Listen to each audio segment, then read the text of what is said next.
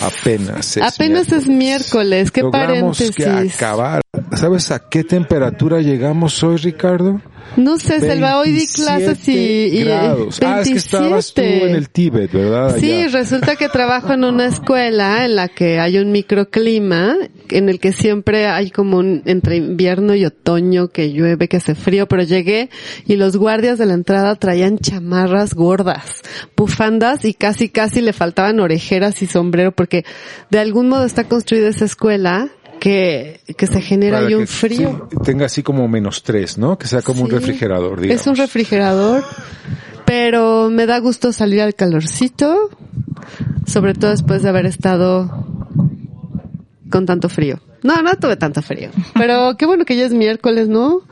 A- Apenas es miércoles, sí. pero Ay, apenas, es que se me olvidaba que mi miércoles ya es como mi acaba, sábado. ya casi se acaba. Si tu miércoles es como tu sábado. No, mis sábados son mis sábados, de hecho.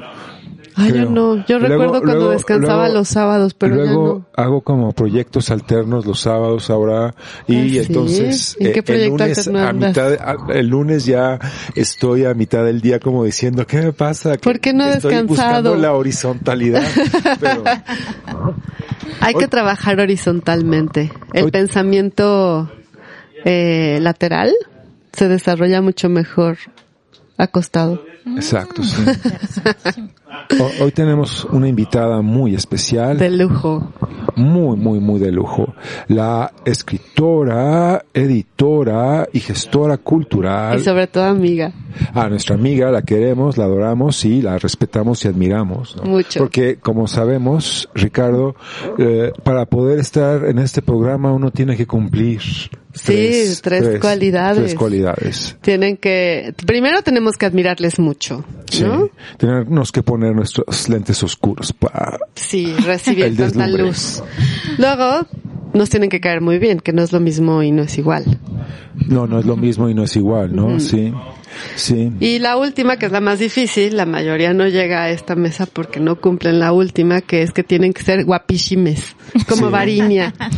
Justamente. Oh. Sí, creo que a Didi Huberman no creo que lo podamos invitar, ¿verdad? No, no cumplió las expectativas. ¿Quién es Didi Huberman, Polen? Ah, es un pensador de moda. ¿Quién es Didi siempre que, Huberman? siempre que dicen vamos a armar ¿Por qué no algo, dices dicen, algo más simple como Carlos Monsiváis o... Que Carlos Monsiváis está muerto. No estaría en esta Didi mesa. Huberman no. Qué susto, qué susto se llevaría. Bueno, pero si, si tú dices Carlos Monsiváis, todo el mundo se figura algo en la cabeza. Igual, no, sé, pero, oye, Toledo. no, no creo que ya sepan Car- quién es Carlos Monsiváis. O sea, ¿Cómo se llama la creo que, pues, hay toda una mencionaron en los Ah, sí, que es cierto. Ya no saben quién es Pero Carlos Polens, Monsiváis. no hay que si hacer, no- digo, Selva, no hay que hacernos, o sea, no hay, la verdad es que este programa está dirigido a gente de nuestra generación, o sea, ¿Cómo sabes que no hay chavitos Que no hay ahí? No, sí es cierto, están Mira, allá Alexa hablando de- Jimena. están hablando de Carlos Monsiváis. ¿Quién es Carlos no Monsiváis? sé, no lo, no lo, no lo reconozco. ¿Sabes que Carlos Monsiváis eh, hacía como voz de señora cuando le hablaban a su casa para decir que no estaba? Era una de las cosas que hacía. ¡No está! ¡Que lo busca! El gran Monsi. Ay, no sabía eso, qué lindura. Porque más allá de todo lo aguerrido, era una persona muy tímida y muy reservada. Y muy casera. Muy casera, sí. Sí, a mí me tocó entrevistarlo en los años 90 y este, y después de la entrevista dijo eh, que, que nos admiraba mucho. Yo dije, lo voy a poner en mi currículum. Por y Carlos favor. Monsiváis dijo que me admiraba mucho.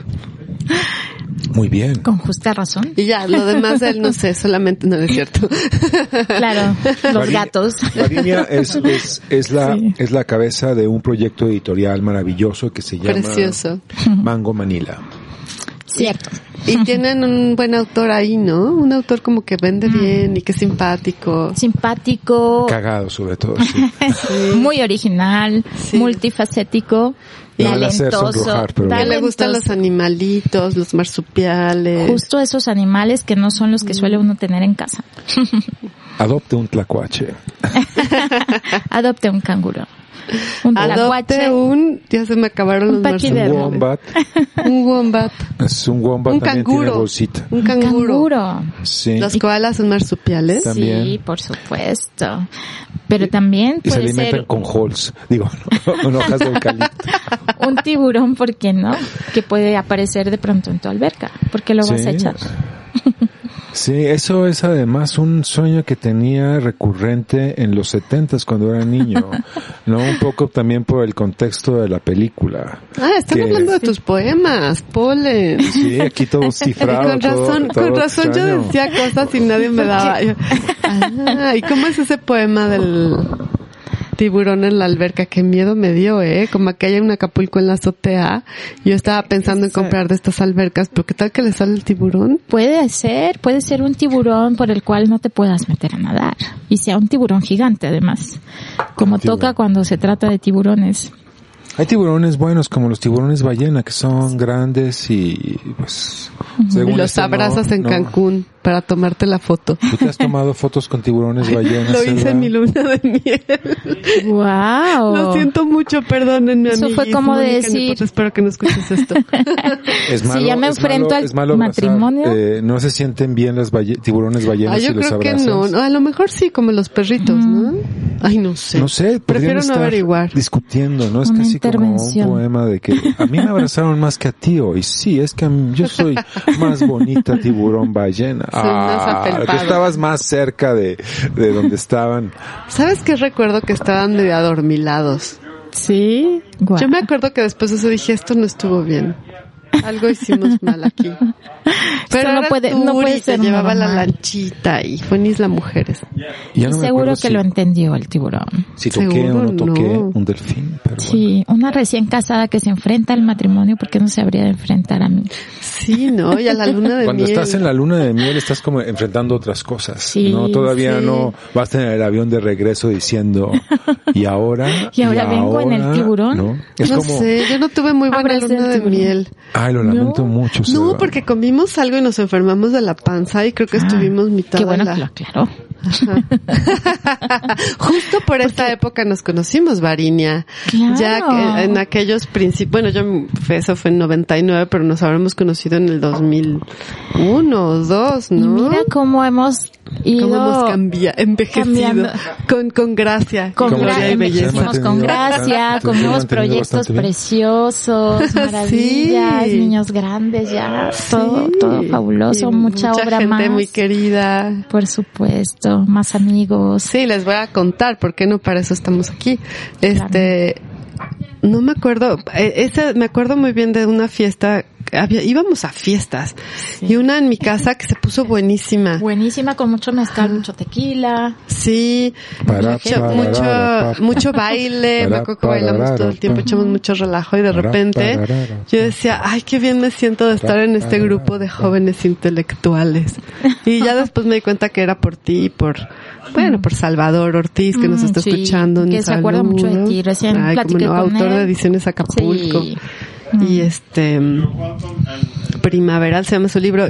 Y estaba Pablo, el historiador del arte. Exactamente, sí. Sí, sí. Sí, Qué bueno, maravilloso gente se muy simpática. aquello. Ajá. Sí, sí, además con, con todo tu sello, tu, tu alegría y como toda esta sencillez con que siempre pues nos invitas y nos haces sentir en un hogar. Un Ay, hogar qué de- linda Varinia. Sí, muy lindo. Pues muy ahí. Varinia y yo quedamos siempre con ganas de hacer cosas juntas y no lo, no lo hemos hecho, Varinia. Ya, ya llegará. Nunca es tarde, llegará Nunca es tarde, pronto ya llegará el algún tiempo.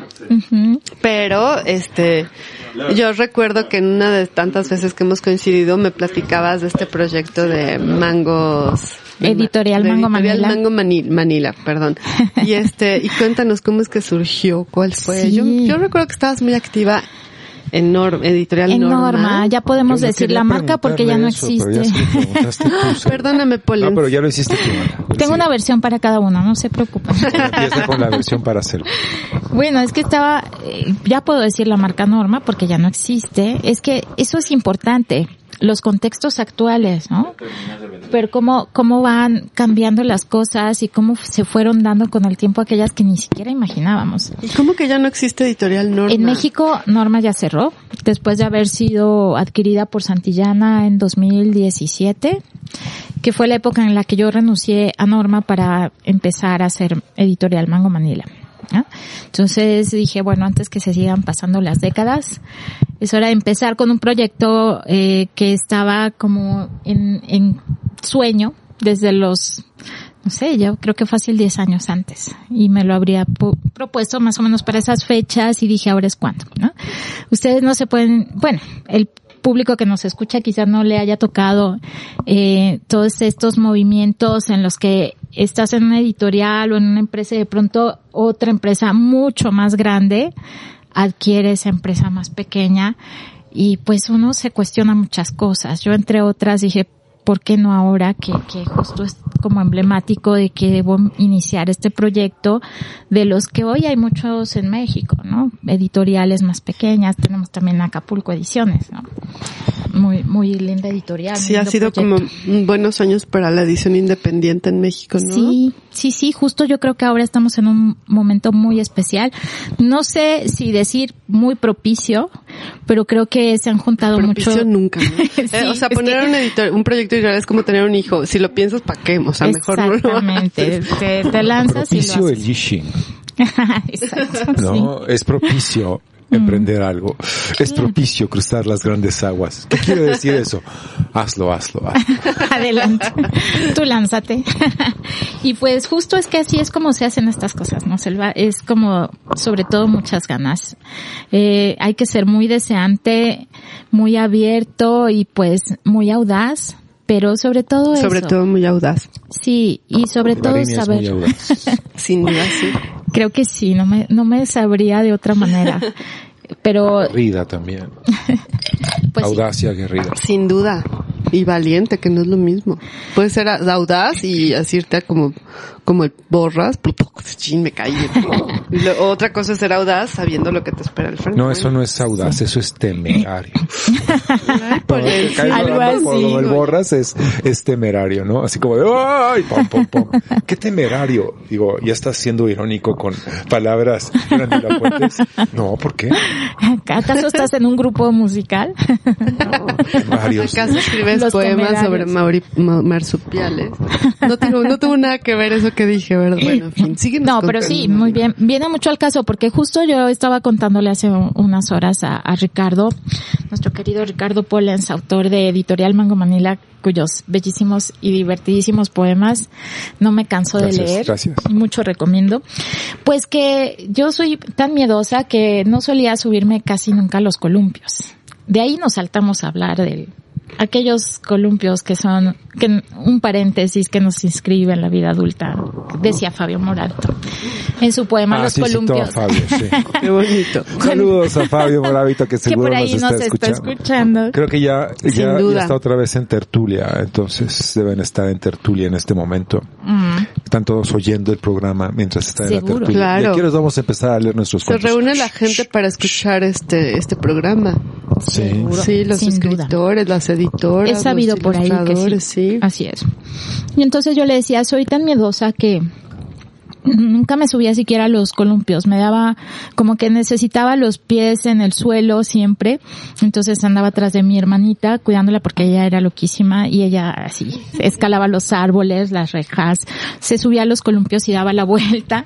Yo nunca pensé siquiera que yo podría hacer algo así, pero em, siempre, siempre anhelé mucho poder hacer algo que, que me conectara mucho con la gente, que nos ayudara a transformar un poquito, poner un granito en el país. Creo que se combina también con un nacionalismo exacerbado de mis abuelos, que me hacían cantar el himno nacional cuando aparecía al final de la programación en la tele y nos levantábamos y Ah, saludábamos. sí, a la saludo, el saludo a la bandera y todo. Sí, ahí en la sala de, de su casa. Y de entonces pues tenía yo ese amor que también se fue volviendo mucho un amor literario, ¿no? Esa forma de expresar el amor que tenía mi abuela, que siempre estuvo entre libros y nos condujo por ahí. Un amor por Martín Luis Guzmán, por ejemplo. sí. Exactamente. Bueno, y leía, Rafael F. Muñoz. por supuesto. Sin duda. Y los bandidos del refrío y todas esas Ese es. Manuel Paine. Exactamente. Rafael Solana. Y qué decir de Prieto, de Guillermo, de Memo. Guillermo Prieto, el de Los Valientes No Asesinan. Vicente Riva Palacio. De la que nos salvamos, don Benito. Pero bueno, Y en- más respeto para la figura del insigne benemérito de las Américas. Sí, y entonces se encuentra, se encuentran esos terrenos salvajes de la literatura, ¿no? Ahí hay mucho campo para ser temeraria, como- valiente, audaz. Exactamente, yo siempre digo, si algo te da miedo, mejor que te suceda en un libro. Entonces, Qué bueno. porque esa fui yo toda mi vida. Yo era sí, sí era audaz, pero pues muy literariamente. Me gustaba eh, correr aventuras en los libros, a través de los libros, arriesgarme, eh, irme a lo más profundo también de las emociones, cuestionarme todo. Todo internándome siempre en los libros. Entonces yo digo que ese es mi tipo de, de ser audaz, ¿no? Y yo dije, bueno, pues esto es algo que se puede compartir y que puede ser delicioso. Ay, muy inteligente, que, que se rompan las piernas los personajes y no tú. Sí, por supuesto, y uno qué, ¿no? Yo leía historias de monjas misioneras, tuve mi tiempo en que quise ser monja misionera porque las admiraba mucho y se me hacía súper interesante. Luego ya descubrí a las monjas verdaderas y dije, creo que no voy por ahí. Luego también las admiro mucho algunas, pero bueno, eh, y así fui como que cambiando de personajes. Y me dije, bueno, ¿por qué no ser la que hace los libros, la que los escribe? Y me volví viciosa de todo eso, porque me encanta escribir, me encanta editar, me encanta compartir la lectura, todo lo que tenga que ver con libros me apasiona. ¿Y cómo comenzaste el camino de editora? Bueno, pues estudié primero diseño gráfico, porque bueno, sí me veía haciendo libros. Sí, sabes, pasé por la UAM Azcapotzalco, maravillosa, y ni yo creía que me iba a quedar después del examen. Saludos. Yo dije, voy a salir bateada. sí, saludos para la UAM. Maravillosa escuela. Toda la UAM nos escucha. No solo para Azcapotzalco. todos esos chicos que no desistan de sus anhelos de entrar a diseño gráfico. Cuando llegas te muestran un pizarrón gigantesco con una gráfica que tiene, mira, todos estos quieren entrar y ve los que se quedan, que son así, un dedito nada Oh, más. wow. Y yo dije, pues no voy a entrar, pero haré la lucha y sí me quedé. Y fui muy feliz ahí, pero también empecé con esto de, de debo estudiar letras porque por ahí mi abuela me, me decía mucho, eh, lo que más ames, estudiarlo, ¿no? Yo quería estudiar letras, pero había gente que siempre te dice, ay, pero te vas a morir Te de vas a hambre. morir de hambre. Morir de hambre, morir de hambre, morir de de que vas a trabajar, que vas a hacer en Como la yo le digo a mi hija, ¿de cuándo acá estudiar es para ganar dinero? O sea, ¿no? Sí. Si quieres dinero, pon un pos- una pozolería, estudiar para, para otra cosa. Quesadillas. Yo lo recomiendo ¿verdad? ampliamente y me apunto para comer quesadillas. Una cadena de pozolerías, ¿no? Más Sí, ahí tienes. Entonces, bueno, le hice caso a mi abuela. Dije, pues sí, sí, dijo, haz lo que más te guste y eso solito va a llegar el dinero. Y si no, como quiera, vas a ser muy feliz. Entonces, pues le hice caso. Y pues me, me metí a estudiar letras hispánicas en, filosofía y letras en la UNAM. Muy, muy bella carrera. Yo siempre diré que es la mejor, pero cada quien dirá eso de su carrera. Pero yo digo que Aquí sí. Polen se Nada ríe. de la mía. Voy a describir la escena. Polen se ríe con la sonrisa chueca que todos aquí conocemos como signo indiscutible de ah. Eh, eh, letras hispánicas es un gran lugar, sin duda. Sin duda lo es. Bueno, la Facultad de Filosofía y Letras es un lugar increíble. Es un lugar increíble para vivirlo, disfrutarlo, amarlo. A veces lo aborreces también, Ah, Hay gente como que, debe que ser. vivía casi casi eh, ahí, ¿no? Imagínate, acuerdo- un día como hoy. de este, de esta, de esta escritora eh, uruguaya que siempre estaba ahí. O sea, las veces que traté yo como entre que ibas a hacer el examen y preguntabas, ahí estaba ella. ¿Qué escritor uruguayo? ¿Cuál? Que luego Me fue personaje, luego fue personaje ¿cuál de, Sí. de, de este escritor chileno, eh, ¿cómo se llama? Bolaño. Ah, ella, bueno, ella fue escritora de Bolaños. Mm, ¿Qué- Ella fue protagonista, fue? ¿De fue Roberto? protagonista de una de los, De los De Ah, los ella salvajes. personaje de Roberto ¿La de la Bolaños, hermana? claro, sí. No, el- yo nada más he leído Los Detectives Salvajes y y 2666. Entonces, Sí. este, Sí, lo sí. demás, pues Pero lo ¿cómo puede se leer. llamó la escritora uruguaya? Era lo que nos Sí, importaba. tú te acuerdas, ¿no, Eric? Hace cara de esto. Pero yo estoy segura- Va a decir el Google. Yo estoy segura que aquí en la super librería Que sí, cuando la vi en el sí, libro dije, está "Es ese ella, libro y lo podemos ella". Buscar, claro, sí, A la venta en la librería. seguro. A los Detectives Salvajes seguramente, más de una, Claro, una y- lo recomiendo ampliamente y aquí lo tiene Selva. ¿eh? Solo es cosa de que se desplacen hasta Antonio Solá 67. Muchas gracias. Larinia. Ah, nene, nos damos con una rola, ¿tenemos algo listo o tenemos que prepararlo? Porque ¿Por qué? ¿Qué hice? Violeta Parra. es, Nos hubieran entonces. visto cantando a Violeta Parra antes de que esto empezara. O sea, pasamos ¿Ángeles de Phil Mastreta? Collins a, a- no, no. ¿Quién es Ángeles Mastreta? Es que no ¿quién es dice? como ¿quién es Ángeles Ah, Mastreta? no, estaba leyendo otra cosa, lo siento. No, quiero saber quién es la, la escritora. Personajes. No, pues es que Sale Santiago Papasquiaro, Carlos Monsiváis. Claro, las mujeres nunca importan. Esa mujer sí. Pero bueno, nos Lupe vamos- es nos una prostituta. Ah. María Font, pero ¿cómo se llamó? A ver. Laura Jauregui. no, Dos jícamas. Deliciosa. Perla Vilés. Piel Divina. Angélica Font. Bárbara Patterson. no. Mm. María Font, Auxilio Lacour, Lacu, Lacouture, uruguaya. Pre- se presenta como la madre de la poesía mexicana. Es Clara Quero Alcira Flores. Suscafo. Mm. Tiene hasta una entrada en Wikipedia Ah. porque es un personaje de, de, de este hombre, ¿cómo se llama? Roberto. Roberto, Roberto Bolaños. Bolaño, ¿no? Que además nunca lo ponderaron. Nunca lo ponderaron hasta... Hasta, que, recién se había muerto. Ah, Sí, cuando salieron los, presi- los Sí. presidentes, los detectives salvajes, eh, fue, pero antes de eso, que era como parte de los infrarrealistas y de todo lo que narra. ¿Sabes por qué? Es siempre que fue él como tenía, un claro, y yo, yo, lo- yo estoy de acuerdo, él presumía de que se robaba los libros de la librería de mi papá. Entonces eso es suficiente para mí que fuera un apestado, adiós, ni modo. No hay una foto, entonces ahí de él se robaba los libros. Se a busca. comprarlos Tiene aquí. los detectives salvajes. Los detectives, Alcira se llamaba, Alci- Alcira. Alcira. Sí, y bueno, pues es, es, es alguien como que llegas ahí y te topas, tal cual, está ahí. Sí.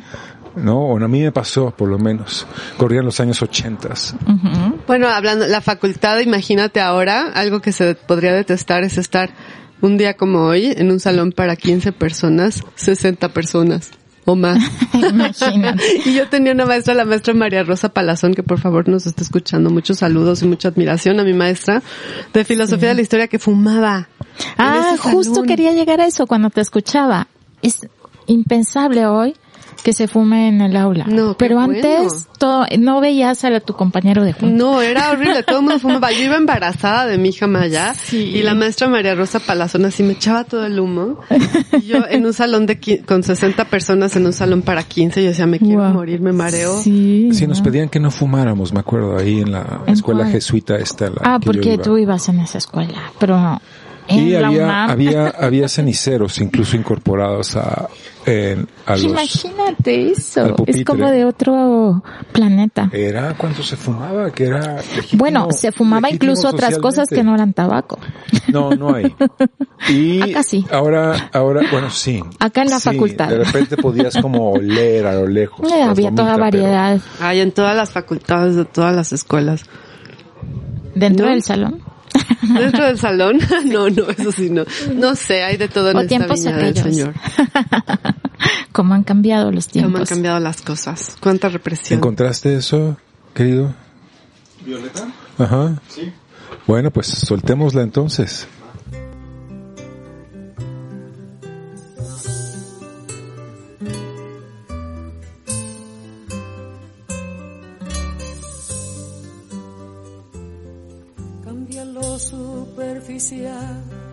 Cambia también lo profundo, cambia el modo de pensar, cambia todo en este mundo, cambia el clima con los años, cambia el pastor su rebaño, y así como todo cambia, que yo cambie no es extraño.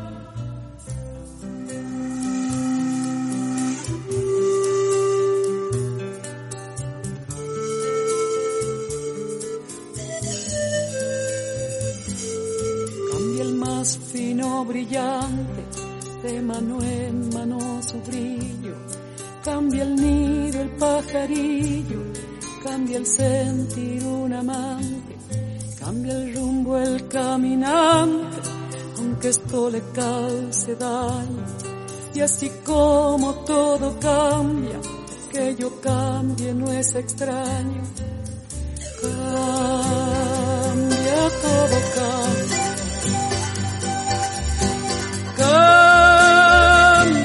Todo cambia. Cambia, todo cambia.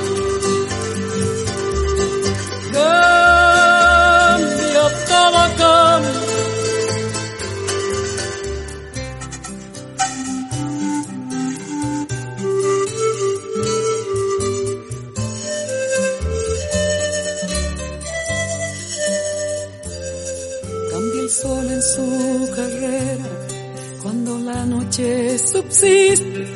Cambia la planta y se viste de verde la primavera. Cambia el pelaje la fiera, cambia el cabello el anciano. Y así como todo cambia, que yo cambie no es extraño.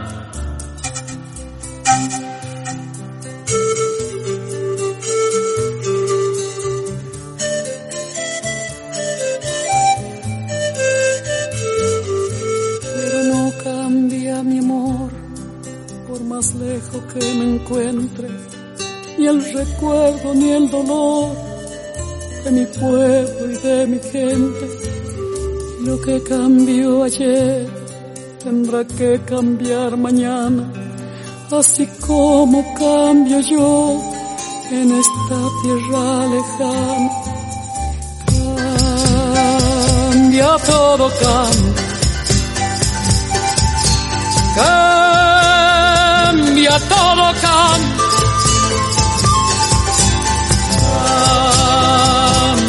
Todo, cambia.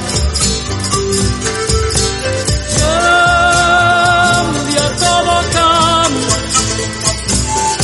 Pero no cambia mi amor, por más lejos que me encuentre, ni el recuerdo ni el dolor de mi pueblo y de mi gente.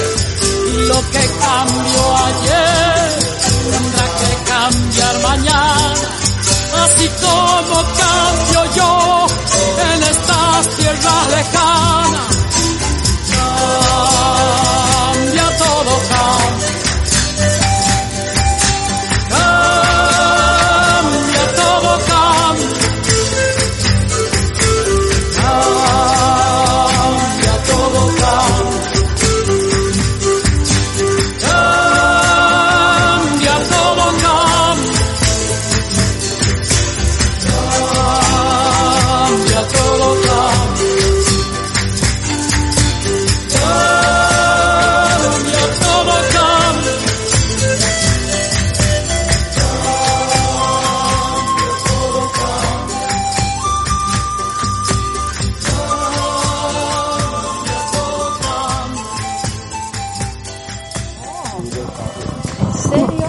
Bueno, ya no queremos que esto se salga al aire, pero estaba yo diciendo que hubo momentos en los que ciertos amigos poetas nuestros podían sacar la guitarra y sorprendernos, ¿no? En ¿O una no? época en la que no había este tipo de dispositivos en los cuales, ah, vas a cantar, ¿no? Y se Bueno, yo me ¿no? acuerdo una- Poeta una- mexicano canta, Yo me acuerdo una fiesta en casa de Pilar. Muchos saludos a Pilar.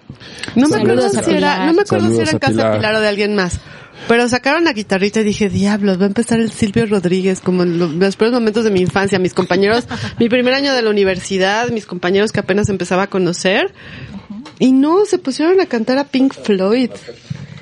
Oh. Wish You Were Here y cosas así. Es, como, es como mi, mi, mi, mi tipo de folk, How I Wish You Were Here. ¿no? ya, la, ya la hemos puesto, ¿verdad? Ya, ya está quemada. Sí, ¿Ya? la cantamos. Mm, me lo perdí. Sí, es cierto. Same old fears. Tipo, Wish you were here. Ricardo, ya, ya, ya fue. Ya fue. Ya fue, ya fue. ya fue. ¿De verdad? Mira, me lo perdí. Ahora sabe, bueno, no, sigamos con, ya, ya voy a ir como a eh, viaje introspectivo que me topé con cierto, eh, estuve leyendo un texto así como com- en el que comentaban esta, este disco conceptual del 74 que se llamó El Cordero Yace en Broadway, ¿no? De la banda Génesis. Entonces, todas las acepciones y, entonces vino como la recherche de, ah, que cuando uno quería hacer discos conceptuales y tenía unos 16 años, pero eso Sí, a, mí, ve- a mí me pasó eso con libros, perdón por interrumpir. Por eso, más bien vayamos hacia, hacia, hacia, Hacia Varinia. hacia Varinia En la y la manera y en la que fue concibiendo esos libros y cómo se materializaron. No, bueno, pues es un, un camino bien largo, eh. Excúsenme decir mi edad, pero, pero ya, ya Tiene es un 35. tramo largo. Ay, Sí, 35. Y la verdad es que, pues no fui tanto de rock, eh. El rock llegó más tarde a mi vida, mucho más tarde. Entonces lo que tenía muy cerca eran los libros y además convencida total de los libros desde el principio. Y por lo que les contaba, como que me resolvían ese conflicto de, ay, yo no voy a andar correteando por ahí, subiéndome a los árboles. Y llegó un momento de la vida en que, sorprendentemente, a todos nos llegan distintos momentos, pero que ya había, tenía amigas con sus novios a los 12 años y besos y coqueteos y cartas de amor. Y yo estaba pues como muy enamorada de, de mi compañerito, que con el que todo lo que compartíamos eran libros también, ¿no? Y, y siempre llegaba con un libro que hablaba sobre los trilobites o que me enseñaba algo del universo y seguía todo siendo de libros. Y bueno, pues Leyeron juntos La Montaña Mágica. casi, casi. O Pues, triptofanito. triptofanito. Son mundos distintos, Triptofanito. Saludos a Julio Frank, donde quiera que esté. Ese libro es verdaderamente emblemático, ¿no? La Montaña Mágica es más un chiste. Bueno, es que hay que recordar el tamaño de la montaña mágica, por eso es que se hace un chiste, pero Yo nunca lo leí. Thomas Mann es- tiene su, su gran encanto también. Mi abuela era fanática de Thomas Mann. Bueno, sigamos Saludos con tus a libros Thomas para Mann, no estar no hablando de, No, nos está escuchando sin. Seguro desde dónde está. No, pues es- hace poco leí, creo que lo comenté aquí, el, el doctor Faustus finalmente lo había comprado y pues 10 años después lo leí y yo sentí que Thomas Mann me tomaba el pelo, que ese libro era, era una tomadura de pelo, que había como una línea de no creas nada de lo que te estoy diciendo. Bueno, déjame decirte que mi experiencia es que en Veracruz, con el calor que hace, la montaña mágica, por ejemplo, pues como que no te hace mucho sentido, ¿no? sí, sí es como, como una cosa muy ficticia. Entonces, ¿Eres de Veracruz, Varinia? Soy de Veracruz. Ah, de Veracruz, Veracruz al puerto. no de Tuxpan. Ah, qué lindo. Tuxpan, Veracruz, también es puerto, pero es que, bueno, si recordemos que es el puerto pobre de Veracruz, digamos, más chiquito. Pero riquísimo en historia, anécdotas. Ay, pensé que en caldos. en caldos de pescado y de Ah, camarón. no, y eso ni se diga. Bueno, la comida que puedes encontrar ahí todavía la extraño. Deliciosa. Y claro que, que en este momento de mi vida, pues me ha dado por, hace ratito hablabas de la infancia, querida Selva, y entonces dijiste es algo que ya no volverá. Pero también creo que hay momentos de la vida que la infancia te está regresando y regresando y te, Ay, sí, te ¿no? persigue. Claro, La nunca, infancia nunca, nunca, se va. te suelta. Nunca te suelta. Y luego, bueno, no sé si te- luego recuerdas cosas que no recordabas antes. Exacto, a mí me ha pasado mucho eso últimamente. Entonces empecé a escribir unos unos cuentitos, unos relatitos que de thriller tropical. Van a ser eso. ya están siendo. Pensar en Michael Jackson, pero Sí. en cumbia, pero... Ah, no. Michael Jackson en, tu, en Tuxpan. Sí, en Tuxpan. Oye, Varinia, qué interesante. Entonces estás ahora y vas a publicarlo en Mangos, en, Ma- ay, ¿por qué estoy diciéndole mal? En Mango, Editorial Mango. editorial Mango Manila. Sí, yo creo que es, lo- es lo más probable. La verdad es que ahorita me encantaría hacerlo ahí. Y sucede que todo el mundo, siempre que hablan de, de las costas, piensan que todo es eso, que lo tropical es así como allí jamás hay depresión, todo es felicidad, todo es muy jocoso. Pero pues a mí me gusta sol. mucho sol, pero hay- existe esto que, que el spleen, eh, en, para los franceses, como la saudade para los portugueses, pues para nosotros en Veracruz es el aplatanamiento, ¿no? Qué Entonces, bonito. Un poco como El una cosa como jocosa, pero que es real, ¿no? Dices, es que Saca la maca, ya me dio el aplatanamiento. está aplatanado, así de que, ah, es como esa como- consistencia no de plátano. Como spleen, ni como sauda, pero bueno. No tiene ese glamour, pero tiene otras cosas interesantes. Está platané, ¿no? Un poco así como como... Es el momento en que hacerlo- te tiendes en la... Está platané. Exacto, la Hoy no puedo cantar ese son porque me dio el aplatanamiento. sí, Me voy a quedar aquí en el porche con mi abanico. exacto. Y te queda, te pierdes en el techo, mirando el techo desde tu hamaca, y entonces no me hablen por favor, ¿no? Estoy en mí misma. y eso me, Me voy pasaba a ir mucho. por unas picaditas a la esquina. Exacto.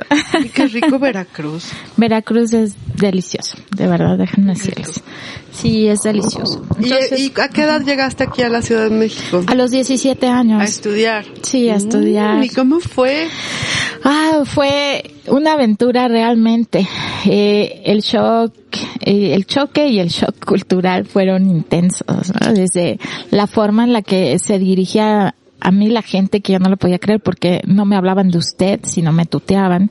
Y aunque yo pasaba muchas vacaciones en la Ciudad de México, ya como adulta salía mucho más y entonces me exponía a, esa, a ese otro México que no conocía, que era este que ya sabes, una vez subo al micro y me toca alguien el hombro y yo asustadísima y ¿Qué me me dicen, hace? pase uno y me dan una moneda y yo, ¿qué, qué- qué es ¿qué esto? hago? Gracias, señor. Pasa uno. No, yo paso uno, ¿qué? ¿Qué? ¿Por qué me paga cinco pesos? No sé cuánto era. En otra ocasión, pues ya sabes, la lucha por entrar al- a los vagones del metro. y todas estas cosas que, que tuve que ir aprendiendo a manejar. Ahí te dio más aplatanamiento todavía. Dices, ¿por qué no hay hamaca? y mi hamaca, extraño mi hamaca. ¿Cómo será la saudade de la Ciudad de México? Oh, interesante Mi amiga pregunta. Jazmín decía, me dio el sopor. Ah, sí, claro, claro que sí te da, sobre todo últimamente con el calentamiento que se ha incrementado Híjole, qué fuerte. durísimo, de pronto te da golpe de calor, ¿no? Y El sopor, la canícula. sopor. Pues es que eso es lo que sucede en la tierra caliente. O sea, hay un momento en que, aunque no lo crean, hay mucha introspección porque estás ahí. Además que hay horas que son muertas porque no puedes hacer nada por el calor, ¿no? Exactamente. Si Ah, estamos hablando de tiempo en 30 y algo Me de... sorprendió muchísimo eso que a la una todo el mundo ¡fum! se metía en sus casas. Sí. ¿Qué hacías? Dormir. Dormir, dormir. Bueno, yo dormía y leía también y pensaba. Pensaba muchísimo, que es algo que me encanta y que muchas veces a la gente no le, no le es tan placentero, pero de verdad es delicioso, ¿no? Pensar. ¿Cómo? ¿Qué? Todo, eh, Pensó se hizo un que yo silencio. pensé que usted pensaba Sí. que... Se hizo un silencio. Todos nos, todos acudimos a nuestra mente para recordar aquella memoria en la última vez que me senté a pensar y todos, mm, Mm. cinco minutos más, por favor. Otro, sí. No, Leon, a ti no se te da eso. Tú eres hombre de acción. Hombre de acción. Fíjate que, pues es que eso del placer de pensar, bueno, a mí es algo que me seduce muchísimo. Me gustan mucho esos momentos en los que me puedo poner a pensar. Yo creo que a todos nos puede gustar, pero a lo mejor no, no tenemos ¿Qué esa conciencia. cuando piensa? Uh, tantísimas cosas, pero entre otras muchas pienso mucho en hacer libros. Y cada que me pongo a pensar me surgen ideas de libros, de, de cómo comunicar eh, ciertas cosas o de cómo inventarlas a través de libros. Y resulta que es que las palabras eh, son algo que nos va moldeando. ¿no? Sí, sin duda. Entonces es muy interesante todo el tema de la palabra porque es algo que hacemos pero que también nos hace. Entonces por eso me encanta producir palabras y que haya... Claro, que además tus libros están muy pensados para, el- para que los niños lean. Sí. Y eso es algo que, que suena muy fácil, pero que además en esta época ya se, o sea, yo sí lo veo. Que, ay, sí, yo voy a empezar con mis fatalismos sobre la lectura. Todo tiempo pasado fue mejor. pero sí, sí veo como, como hay un, como una especie de, de, mm, eh, de, sí, de brecha entre, entre los jóvenes de hace 10 años y los de ahora. O sea, los de ahora no pueden reunir este, ordenar un librero. O sea, se ve que su capacidad lectora ha disminuido. Y no es que sea malo, porque están viviendo otras cosas y tendrán otras capacidades. Más bien son capacidades que se están desusando. O sea, ya están cayendo en Pero desuso. tiene que ver con la manera en la que te relacionas y, y vinculas ese tipo de, de artefactos y mecanismos. Exacto, ¿no? de ahí la importancia de este tipo de editoriales que prevale, en donde prevalece la lectura, porque Claro. las editoriales para niños pueden ser muy, muy, muy seductoras. Tienen estas ilustraciones, estos libros álbum con super Exacto. producción impresos en las mejores imprentas del mundo, porque además luego son las más baratas, para poder dar un costo, via- un costo viable y donde la, la imagen prevalece y muchas veces la palabra es al revés, se sujeta a la imagen. En cambio, hacer libros de palabras para niños, me parece, niños, niñas, niñas, me parece un reto difícil. Es difícil, pero a la vez eh, me parece muy atractivo porque el- la primera reflexión es que, bueno, un poco recuperando la infancia esta que siempre vuelve, pues yo me acuerdo que a mí me, me gustaba mucho el libro retador, ¿no? Que me ofrecía palabras que yo no conocía, que se me hacía difícil. Eh, la verdad es que cuando no me, no me fui tanto, tanto por la narrativa, eh, demasiado porque cuando yo notaba que ya eran como modelos de narrativa muy no clichés ya que también están como muy probados pues ya me aburría muchísimo Si hace este ya lo leí. sí se decía yo ajá otra vez ya sé lo que va a pasar y hoy creo que es uno de los problemas que tenemos por los cuales no llegamos a donde queremos con la lectura porque hay muchísimos de esos libros Sí. no los descalifico, pero pienso que ya leíste uno y pues te puedes ahorrar los demás. Entonces el gran reto para las editoriales como la tuya, como la mía, es poder darle cobijo a autores como Ricardo Pollens. Tengo también, pues tenemos muy, muy cerca también a Ricardo Chávez, a Dante Medina, Alma Velasco. Estamos por publicar unos libros muy buenos de Irene Seltzer. En fin, tengo eh, autores muy buenos que además están un poco también en esta idea de eh, pues dialogar de otra manera con los con los niños no también estamos desarrollando libros para adultos pero sucede que el lenguaje es muy importante. Nosotros siempre buscamos un equilibrio eh, de calidad y de expresión entre la imagen el diseño el soporte ¿no? material del libro y lo que dicen no los Sí, cómo no, son muy significados. bonitos. Sí, procuramos, porque sí es verdad que hoy día hay mucho, un trabajo precioso de ilustradores que son, México tiene un desarrollo de ilustración precioso, ¿no? Es realmente envidiable. Sí, sin duda. Pero a veces los editores dejamos que todo descanse en el ilustrador.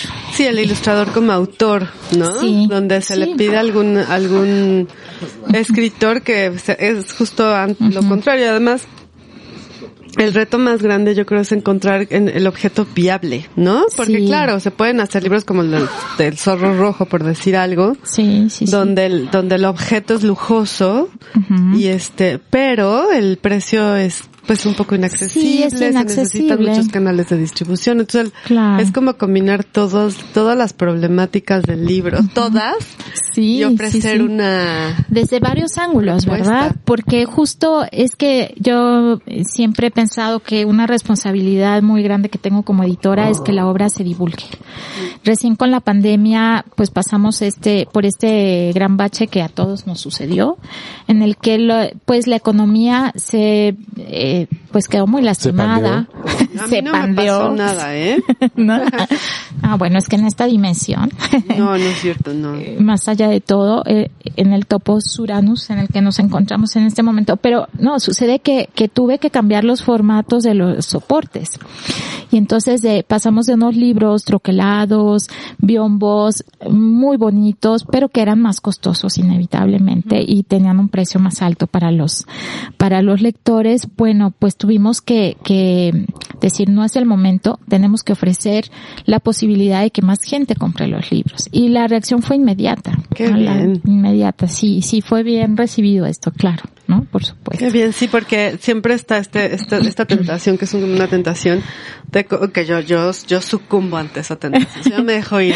Es que es Este, un de vicio, una adicción. libros Y- así con el, que el papel, que el ah, preciosos, tus diseños son bellísimos. Pero es una tentación. De hecho, me cuesta trabajo a mí diseñar como pensar así que no voy a cuidar la producción o que la encuadernación no va a ser no sé qué. Pero justo es una tentación. Ujú. O sea, no podrían hacerse eh, siempre estoy yo así ante, el, el- ante la disyuntiva de ya voy a hacer un libro que no tenga esta jiribilla pero- y que Sí. sobre que sea sustentable solo por el libro, pero pues este Fíjate que esa idea que estás, esto que estás tocando me, da una idea muy interesante, que eh, el camino que yo he seguido es que también creo que lo que tú haces es sumamente valioso. A mí me gusta muchísimo tu trabajo, Selva, no es porque estés presente. me fascinan tus diseños, no, sí, son bellísimos, son muy interesantes y eso tiene que seguir ocurriendo. O sea, no podemos dejar de hacer eso, pero creo que se trata como de eh, propósitos complementarios, porque yo creo que el laboratorio del libro es algo que debe ser permanente, debe seguir claro, Tiene que seguir, tiene que seguirse pensándolo. Y además en estos tiempos que está cambiando muy raro el formato. Pero ¿sabes qué pasa a, mis libros, por ejemplo?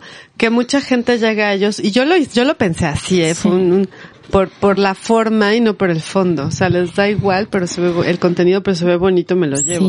Y, y es por eso digo que es como una tentación ante la que sucumbo, pero que es una especie de trampa, ¿no? Puede llegar a ser una especie de trampa. Yo creo que por eso es muy importante el trabajo que hacemos las editoriales más pequeñas, eh, que digo, no es que el tamaño sea lo que te dé la virtud, pero definitivamente el, el que eh, nosotras estemos concentradas en observar todas esas oportunidades, las posibilidades y todas esas de pronto lagunas, ¿no? del libro como este objeto que te dice no solo a través de la palabra, sino de cómo lo tocas, cómo lo percibes, cómo lo ves. Yo creo que eso tiene, es muy importante que suceda. Yo, yo no desisto de eso. Es mi mayor ilusión tener un día un tallercito también más artesanal en el que podamos seguir haciendo esos desarrollos, eh, sin dejar de hacer los libros pues también con un precio accesible, también bien pensados para ese formato más de bolsillo, más, más eh, de un precio más económico. No, yo recuerdo mucho cuando platicábamos que estabas tú en Editorial Norma, qué bueno que ya podemos decir su nombre porque lo dijimos antes y no preguntamos, pero que, que me, me platicabas con mucha pasión y yo te escuchaba con mucha admiración acerca de estos libros hechos para, por ejemplo, los estudiantes de bachillerato, ¿no? Sobre todo secundaria, que es un momento tan difícil. Entonces es que hay tanto ahí para hacer, para que vivan lo que yo viví, que, o sea, para leer todos estos textos con, que se pueden leer con tanta pasión. Y yo pienso, por ejemplo, ahora en mi hija que va en una escuela, va en quinto de prepa, y va en ah, una escuela que tiene un buen enfoque en literatura. Y los ponen a leer cosas interesantísimas, El infierno de Dante, este, es, les pidieron cinco obras de Shakespeare y cosas así, mm. pero que al final siguen sintiendo como, ay, ¿por qué tengo que leer esto? es una obra de teatro. y además les, les gusta y lo terminan disfrutando pero al final yo me recuerdo que tú hablas como de es que yo podría hacer libros que todos los niños, todos los jóvenes pues y las, las jovencitas disfruten y, y pues, se vuelvan lectoras y lectores. Y hablabas con tanta pasión que yo dije, no, Varinia ahora, este, el día que además con un, un, un plan de negocio que generaba sustentabilidad. Tenemos que llegar a eso, tenemos que llegar a eso. Yo es algo que pues comparto muchísimo, eh, que esa pasión es la que nos va a dar el éxito. ¿no? Eh, a veces estamos esperando como que los apoyos y las becas y eso está muy bueno, pero la verdad es que no hay para todos, se agota muy pronto y eh, la experiencia con lectores que yo he podido tener ha sido maravillosa. A veces me ha pasado que llego a un lugar donde están los libros que, que he hecho no como editora o que he escrito y que los niños están emocionadísimos y, y me platican de su experiencia de lectura y yo creo que también tiene mucho que ver con que eh, podamos platicar con ellos en otro nivel, ¿no? Que de pronto claro. eso seamos más apelativos. Otro nivel. o sea, sí, una, una, cosa mucho más cercana, más horizontal, ¿no? Mucho más horizontal. sí. sí, en un piso en el que estemos en el mismo piso, porque incluso materialmente, ¿no? Subidos en un podio desde donde se imparte cátedra, eso creo que no ayuda tanto, ¿no? Nada, no ayuda nada. Ponernos en el mismo piso y de pronto lanzar cuestionamientos, hacer preguntas, escucharlos, eh, va abriendo las voces y te van platicando cosas y entonces ellos se interesan. Creo que lo más rico de, de los libros es poder hablar sobre ellos, eh, poder de pronto intercambiar, ¿no? Sí, la lectura no, no, casi, casi, o sea, individual no sirve sino hasta que se externa, se conversa, se, Claro. se, se Sí. cuestiona, ¿no? Y, Una vez llegué a una, a un lugar donde había, pues no sé si alrededor de 200 adolescentes, 200 jóvenes, y les preguntaba, yo típicamente hacía esta pregunta, ¿y cuál es el libro que menos les ha gustado en la vida? Y adivinen cuál, ¿no? ¿Cuál? El Quijote. O Pues sea, sí, casi por unanimidad en varios lugares me han contestado. El Quijote, no lo soportamos. Y es esto que tú decías, es que es el clásico que quieren, que me recetan, que es bueno que lo lea y tal. Pero la verdad es que si uno platicara sobre el Quijote con ellos también, no solamente sí, es claro, porque eso léelo, hace ¿no? que se pierdan del Quijote, que es increíble y divertido sí. y Tiene su parte muy jocosa o tiene su lado muy interesante, ¿no? Hasta cómo fue producido y todo. Entonces, la verdad es que yo creo que es eso, es la forma en que platicamos sobre los libros, la Ay, forma sí. en que acercamos los libros. Ahora que dijiste el Quijote, recordé mi secundaria Ajá. con el Conde Lucanor, el Ah, Lazarillo sí. de Tormes, Santa, o sea, que, que, Diste un salto ahí entre Lazarillo y Santo, o sea. no, cuando nos ah, no, es que de- Santa de fue en la prepa. de María de Jorge y luego- María, pero bueno, fueron las lecturas que yo decía, Horror Dios de mío. ¿por qué? ¿Por qué? Sí, te pasaba eso, porque yo, yo recuerdo incluso ya como que las, la síntesis, ¿no? De, de los maestros que también pobres tienen que apurar muchísimo el Sí, programa de estudios y todo lo tienen que ver en una semana. Ves la historia en dos páginas, ¿no? Cada, cada etapa de la historia la ves en dos páginas cada una. Pues esto sucede como que te lleguen a decir, por ejemplo, a mí me decían Miguel Hernández, es que era un poeta bucólico. ¿Saben qué es bucólico, niños? Ah, pues son lo- los de, que hablan de las vacas y de los cerdos. y yo por supuesto que yo decía, en mi vida voy a volver a leer a Miguel Claro. Hernández. Eso cambiaba, o sea, determinaba mi forma de leer a Miguel Hernández que hoy día me Tenía fascina. un- a mí un- me Tenía un- Miguel Hernández, ¿sabes? Lo estoy confundiendo con el que escribía de cowboys argentinos. Ah, sí, este. José Hernández. Sí.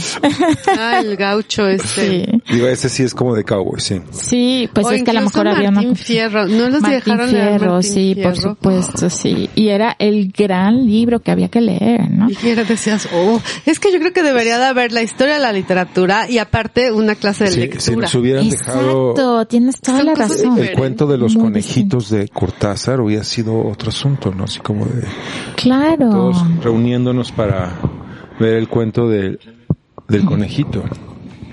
No, yo, yo recuerdo cuando me tocó en quinto de prepa, tuve un muy buen maestro de literatura que nos dejó, Sí, que nos tocó la parte de la, la onda y la literatura, ¿cómo se llama esto de Gabriel García Márquez? Lo real maravilloso, Exacto. el, el boom El- ajá. latinoamericano. Eso ya lo, lo empecé a disfrutar. Sí. Sí. Bueno, no olvidemos que también Parménides, me dejaron en la, en la Ah, prepa, eso estuvo muy bueno. ¿El filósofo dices o hondero? Parménides García Saldaña, Pasto Verde nos dejaron leer. Mm. Publicado por el fondo. Pero tengo que tenía un maestro muy bueno. Nos dejaron también, también leer un libro que, que fue, pues lo leía yo diario, Inventando que sueño de José Agustín. Las Ah. cosas que lees, querida, pero bueno. No, lo leía yo diario a los 16 años, o sea, no. Yo, Sí. yo leía el Demian de Gese, pero es que Yo ese es un también. Pero yo, yo te lo digo en serio, yo lo leí. No, no, sí, leía a, a, Me lo leí a Germán Gese. Eso era como mi heavy metal, Dios mío. Yo leía su lugar de- obra así apasionadamente. En, en lugar de oír a. Black Sabbath, leía lo Demian y leía, eh, ¿cómo se llama el otro libro? Stefan Zweig me encantaba. Ay, sí, pero Estefan es- Lo amé, lo amé entonces y es algo a lo que he vuelto en la edad adulta y sí lo soporté y además me encantó. Es- creo que es muy Hoy día bueno. me Yo- fascina. Yo, como que eh, es como demasiado, demasiado.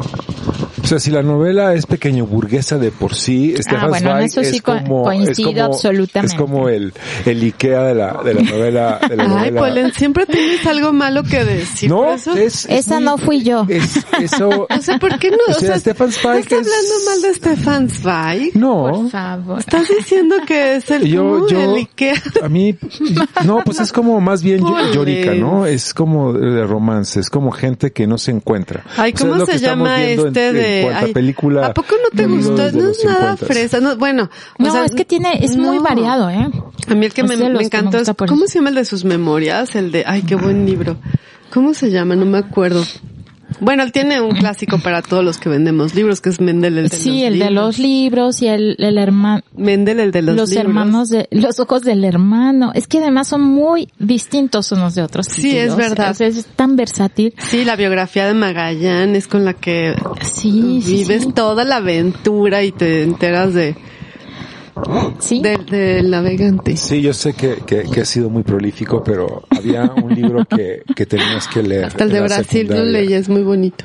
sí. ¿Cuál era el de la secundaria? Era como de alguien que la pasaba mal, una señora que la pasaba mal. Las 24 horas en la vida de Sí, una eso. mujer. Ese, es- ese pues sí, la verdad ese no es muy, no es muy bueno. Pero para que vean lo ver- la versatilidad, Sí, ese no me gusta. Así como dije, y... la confusión, de Lo intenté, ¿eh? yo lo intenté, pero me pasó eso que dije, ay no. Como que Sí. no me gustó lo que pensaba él que era la vida de una mujer. Sí, no, no, Es un no le problema, salió. sin duda. Pero para eso teníamos a Virginia Woolf que nos venía a Sí. decir. Pero qué maravilla que en el mundo de los libros podemos encontrar esta riqueza y esta ricura, ¿no? De, de Ay, es autores tan increíble. La O sea, que a mí me ya que te enganchas en el, pero sí es un proceso que sucede en la adolescencia. Yo le, le- hice una cosa, un, No, una empieza cuando eres niño. Cuando empieza que empiezas eres- a objetuar empiezas de y a niño. relacionarte con Claro, los pero objetos. en realidad la experiencia de la lectura sucede en la adolescencia. Yo leí, leí- hice una investigación que tenía que ver con la adolescencia. Y resulta que la forma en la que se desarrolla el cerebro a esa edad, que es increíble porque el cerebro hace como una especie de limpieza, de, desecha todo lo que no le sirve y entonces eso hace que la, la, la memoria empiece a ser muy vívida. Por eso nuestros recuerdos de la adolescencia son Exultantes. increíbles, Sí, sí, ¿no? sí. Y todo lo que leímos en esa época se te queda impregnado en el Y es alma. verdad, ¿eh? Tienes toda Y la tu razón. concepción de la literatura, de la lectura, de todas estas cosas de los libros, tienen, o sea, están, o sea, sí, comienzan en la infancia, pero realmente se afincan en la adolescencia. No, y es que sucede algo bien interesante, que es que, eh, por supuesto que tu potencial lector se incrementa mucho cua- con la experiencia. Claro. Entonces, cuando ya tienes una experiencia, hablabas de los conejitos de, de, De ¿no? Julio, sí. este, de Julio a una Cortázar. señorita a París. Y resulta que cuando lo leí yo no me hizo como, un- dije, ah, sí, pues mm, muy ocurrente, muy simpático.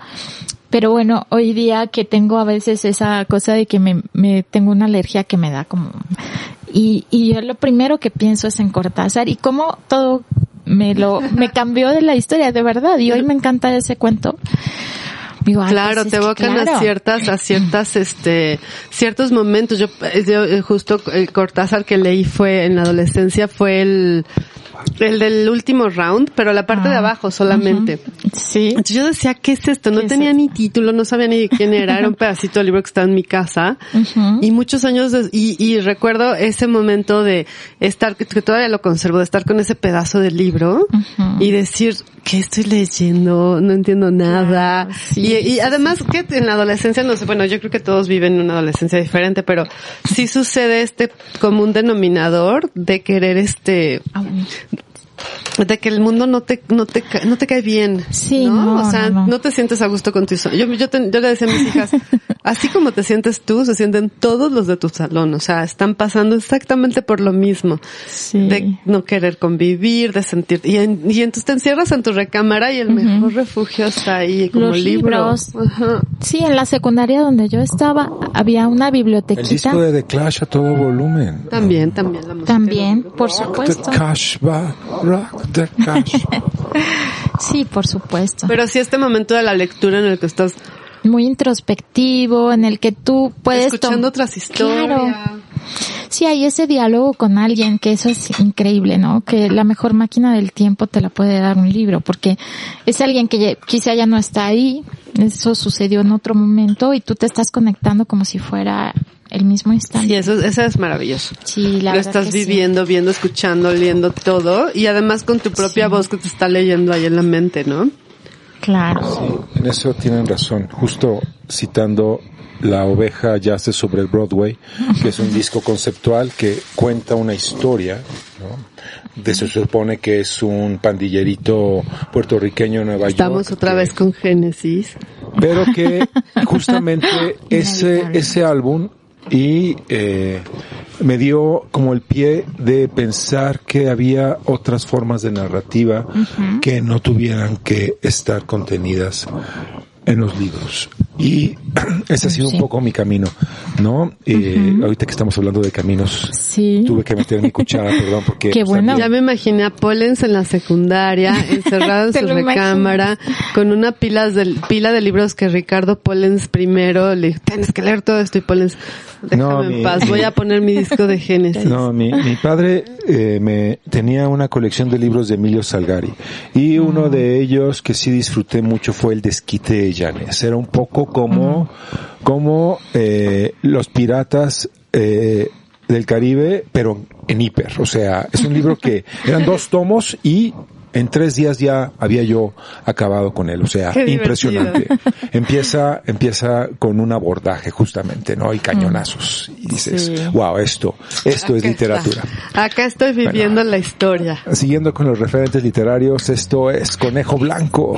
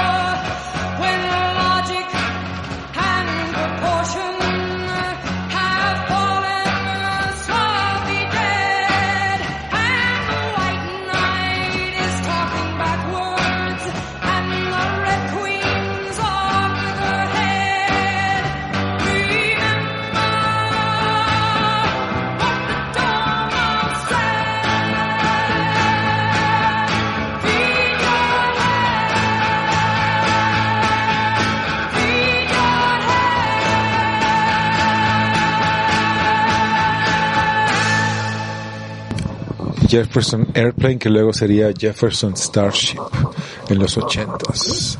El, el, que, que, tanta, tanta cosa que ha inspirado a Alicia, ¿no?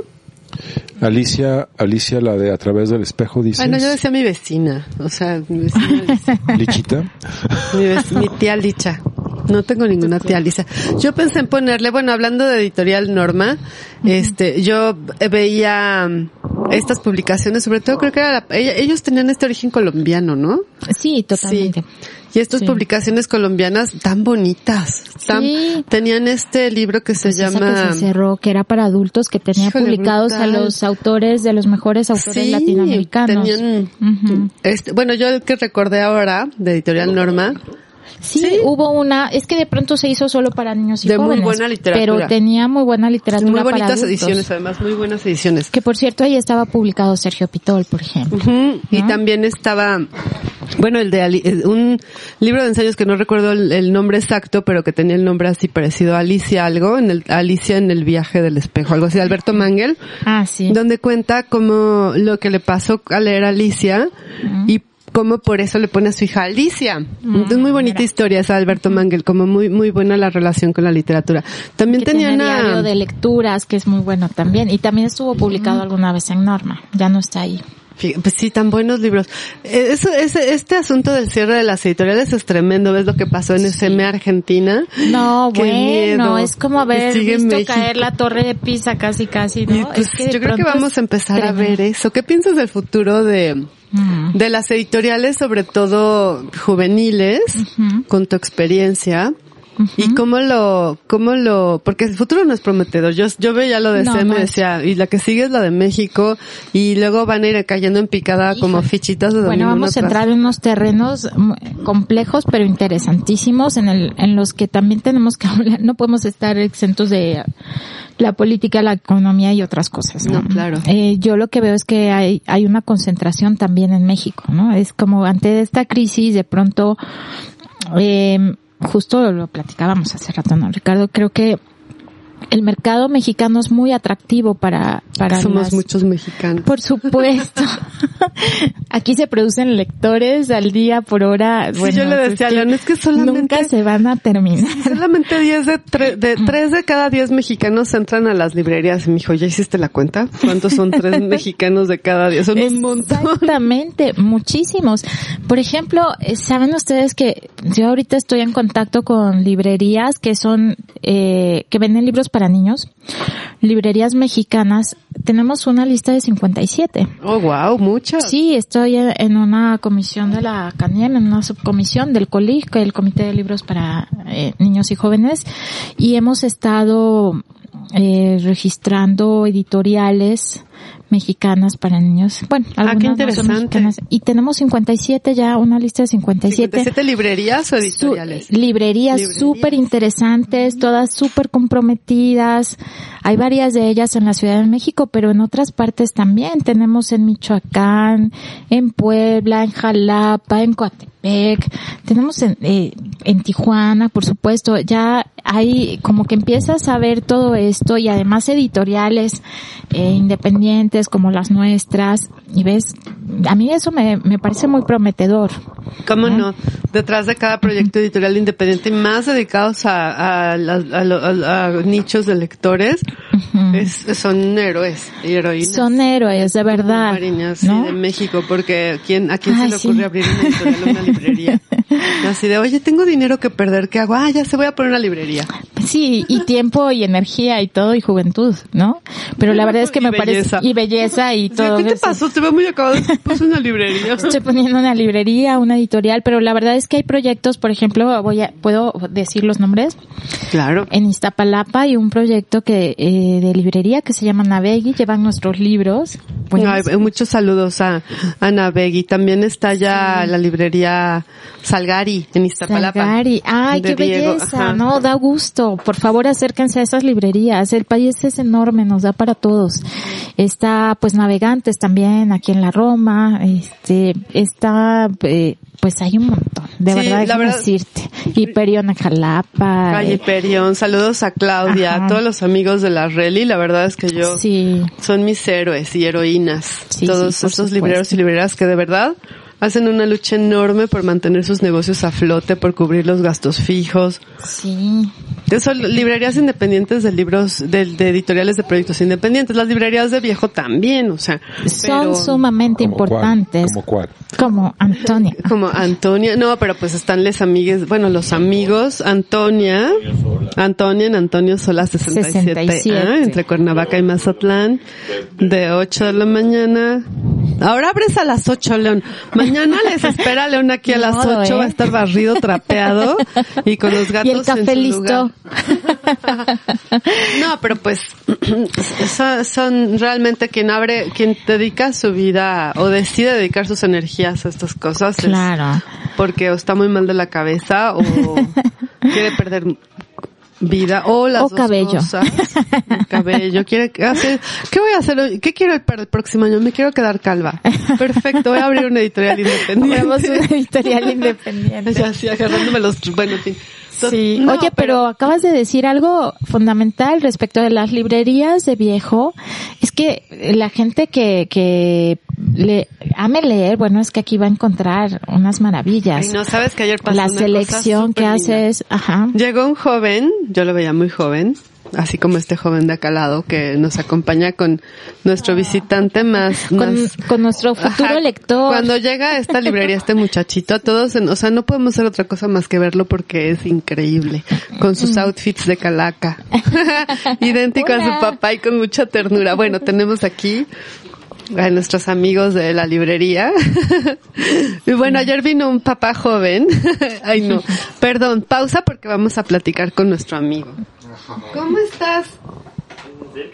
Ya nos estaba contando. ¿Cómo te va? Ay, sí, hola, hola. Ah, bienvenido. Ay, no saben cuánta ternura. Ojalá lo estuvieran viendo. Digno de Sí, foto. ¿verdad? Foto, ajá, auditiva. Foto auditiva. Sí. Bueno, total que este vino un joven, como estará este joven en unos pocos años, y me dijo, oye, tienes unos libros, necesitamos un diccionario para niños. Entonces fui y busqué lo que tenía, como que no le gustó porque se le hizo muy infantil.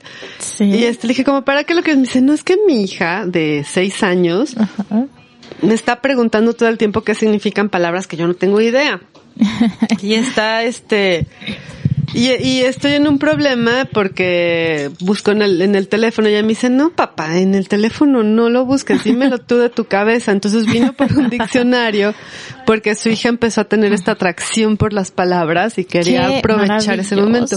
Y se llevó, este, se llevó un diccionario ilustrado, pero se llevó también un diccionario en francés, un petit ilustra, un petit Larousse, Sí. pero del 1929. Entonces veía las banderas y decía, mira, o sea, todo, esta Alemania ya no existe. Estaba la bandera nazi para señalar a Alemania. Entonces dijo, ¿qué año era este? Porque está la bandera nazi aquí en la, en la lista de banderas. Y, y dijo, claro, le voy a dar esto a mi hija y ella se va a enfrentar a mundos que ya no existen a través de las palabras, ¿no? Claro.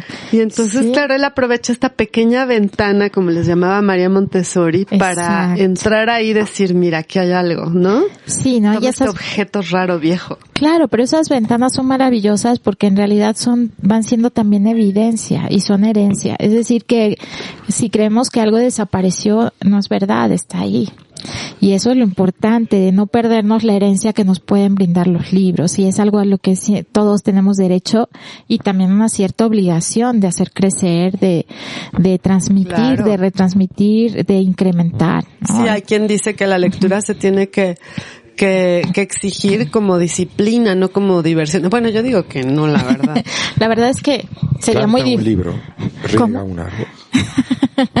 ¿Y el hijo? ¿Cuál hijo? ¿El No, hijo escribe pródigo? un árbol, pla- planta un libro y ya el hijo da igual. Elijo. Yo también elijo. Yo también elijo, sí. Sí. ¿Qué tenemos ahora para escuchar, querido? Swatmasi. Swatmasi eh, con Sawo- Sawari. Vamos a ver qué es eso. Es un misterio de lo desconocido. De Eric, nuestro productor.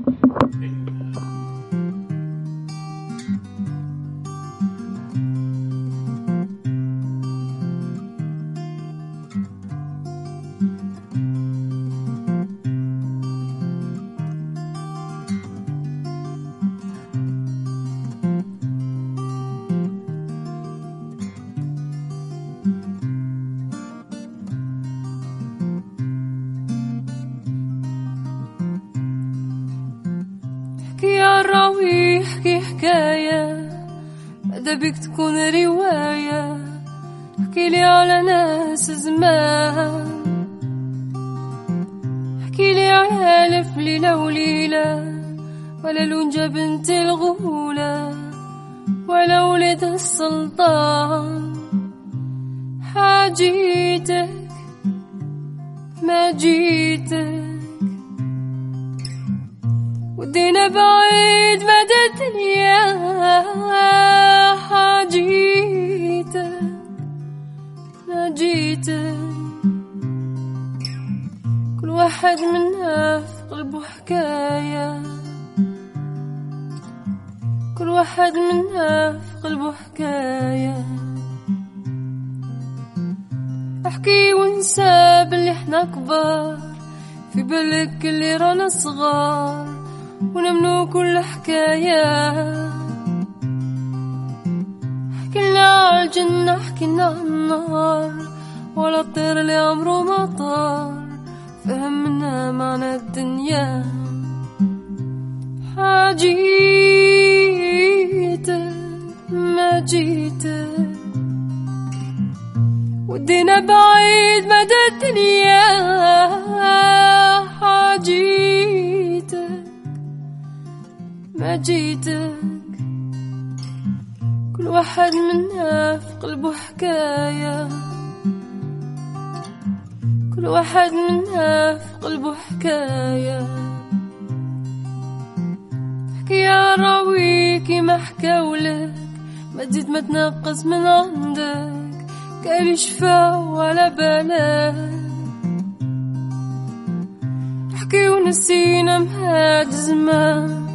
خلينا في كان يا ما كان في كان يا ما كان حاجيتك ما جيتك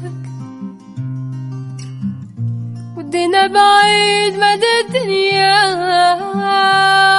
حاجيتك ما جيتك كل واحد منا في قلبه حكاية. كل واحد منا في قلبه حكاية.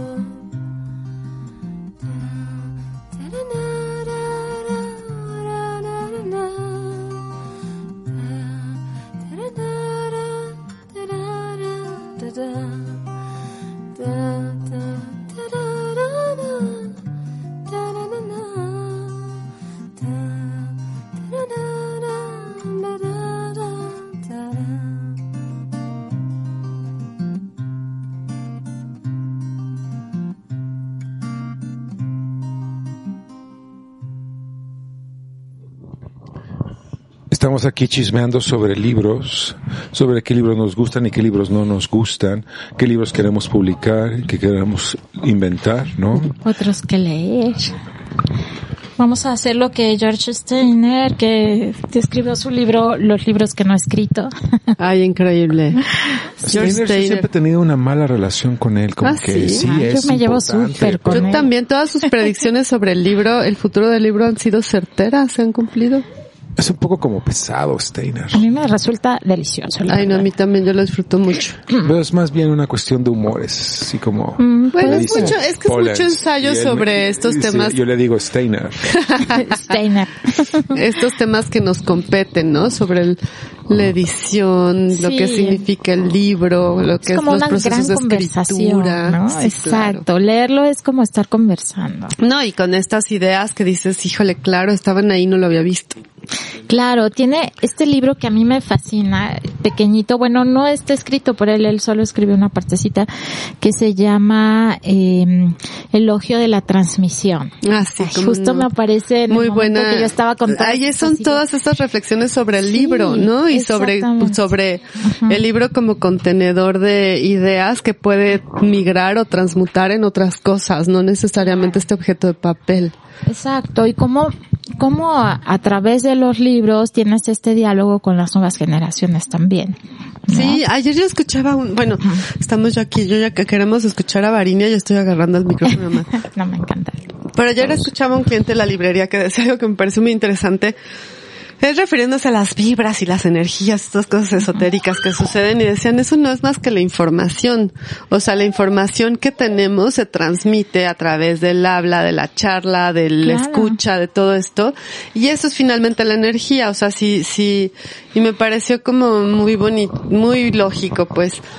Entre más sabemos, más intercambiamos y permeamos el Claro, entorno es con estas informaciones. ¿no? Sí, muy. De hecho, quiero aprovechar, si estás de acuerdo, querida Selva, para romper este mito que quizá algunos eh, algunas personas han comprado como de, sí, es que si a una mujer le hablas mucho de, de ciencia y apareces como alguien interesado en un tema y te ves como un nerd, no le vas a gustar. Ay, no, Eso por es Dios. mentira. Es, no hay Por nada más excitante que el conocimiento. Mírame, ¿tú crees y que este hombre me conquistó por sus barbas? Ay, sí.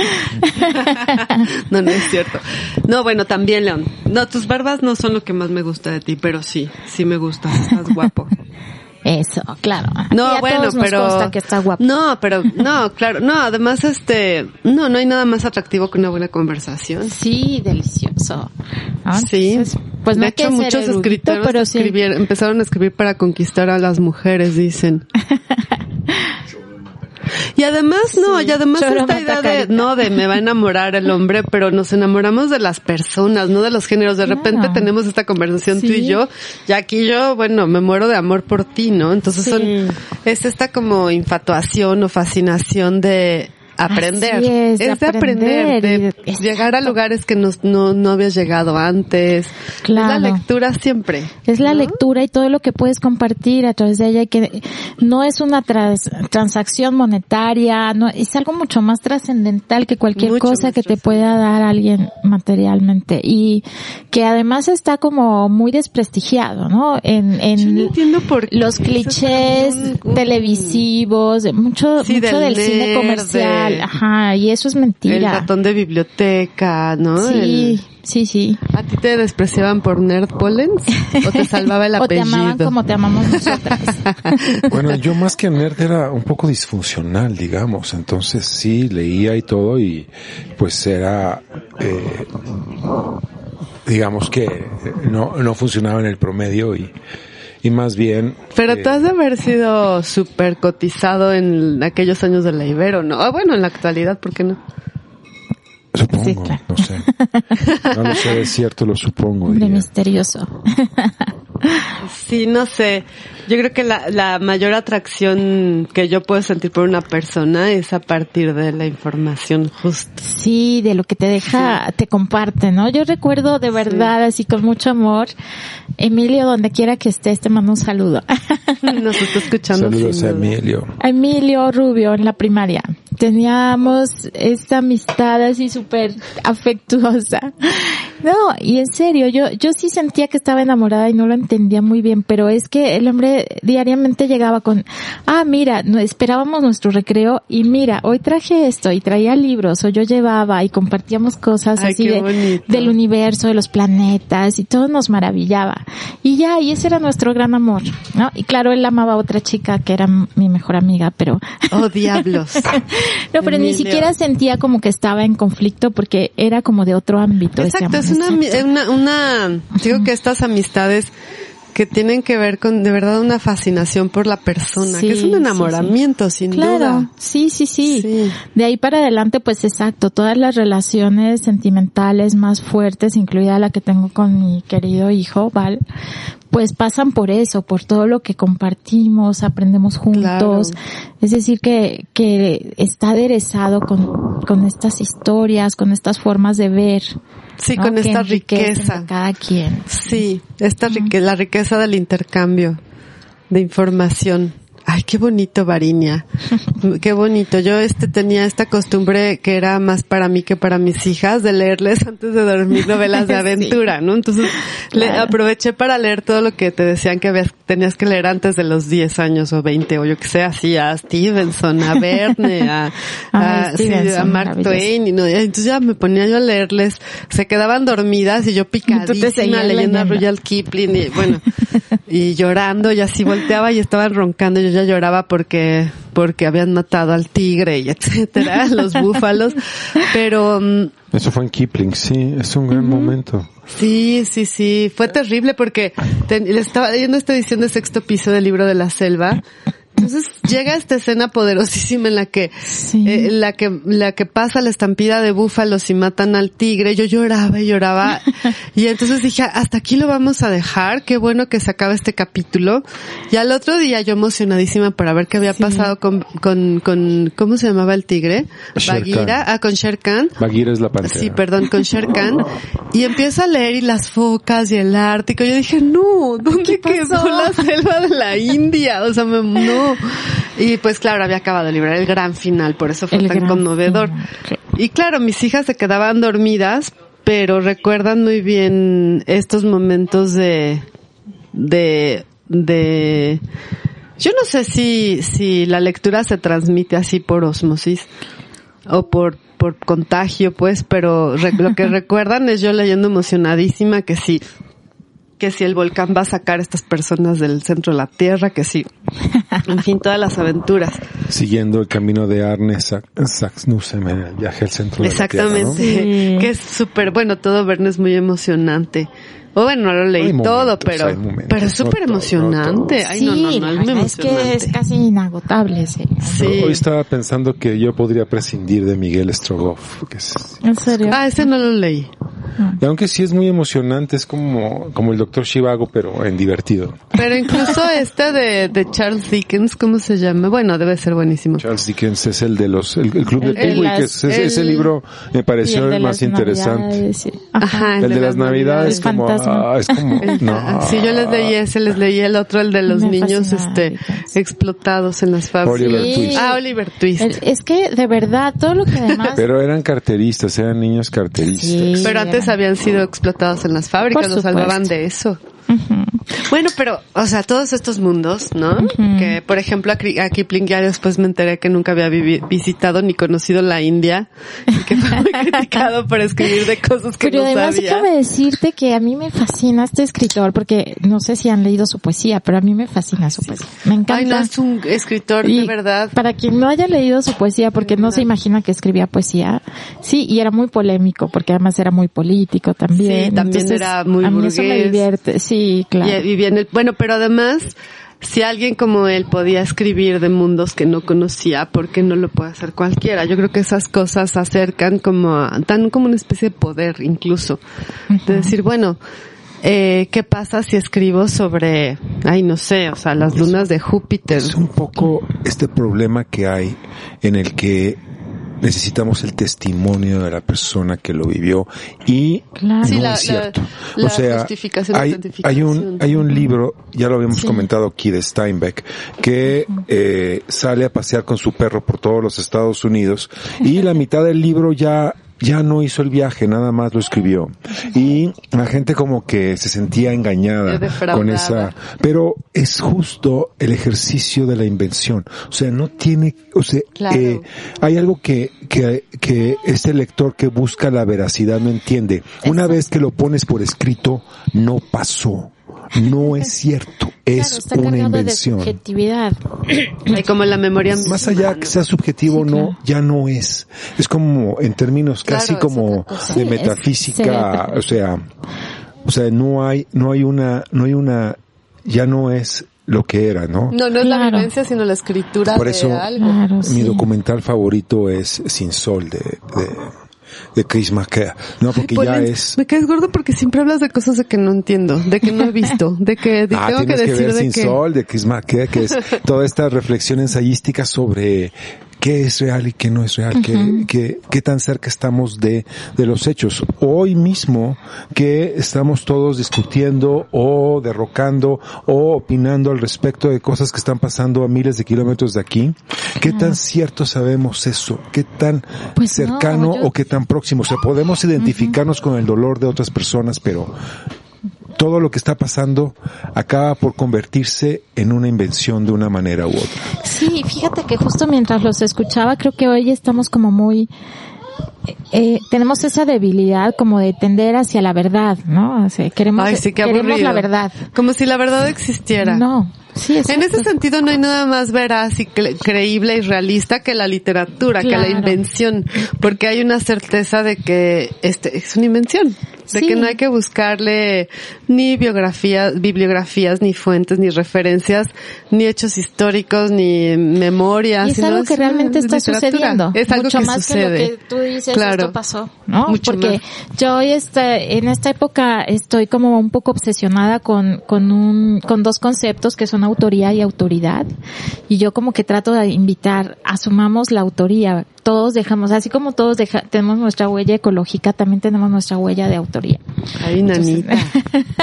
No, lo digo mucho. Opiniado, opiniados, ¿no? Sí, exacto. Los opiniadores.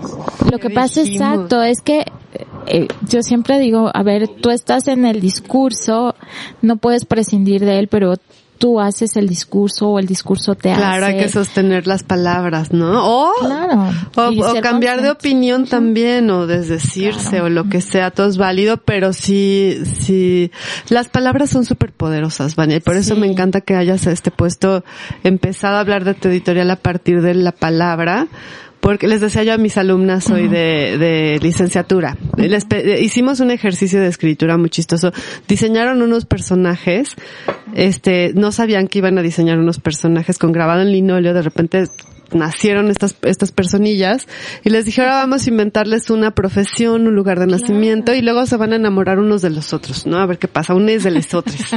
y a ver qué historias de amor. Y entonces las escribieron y ya las revisaba yo. Ah, qué bien. Y les decía yo que hablando de sus, de sus errores de redacción, que pues redactar es muy fácil y hay que tener conciencia de lo que decimos, porque, y de cómo lo decimos. Porque pensamos en palabras y si tenemos una clara conciencia de cómo estructurar una oración, vamos a poder pensar mejor, vamos a tener pensamientos mucho más finos, ¿no? Claro, y de ahí sí. como la importancia de, de sopesar la palabra, de, de tener, tener, me encanta la huella autoral. Me voy a ir a revisar mis tweets a ver cuánta babosada dije en el 2009. Huella autoral. Exacto. Voy a revisar El tus rastro, tweets. el rastro. Sí. Es Todos contribuimos a eso. Yo ahorita estoy trabajando, por ejemplo, eso con escuelas y yo los invito mucho a los docentes a que pensemos en qué hacemos cuando les pedimos a los niños copiar textos o simplemente inventen un cuento. Ya les leo el poema, ahora ustedes escriben un poema y los niños aborrecen eso y luego no les gusta tampoco O leer. luego se mueren de pena de haber dicho. Claro.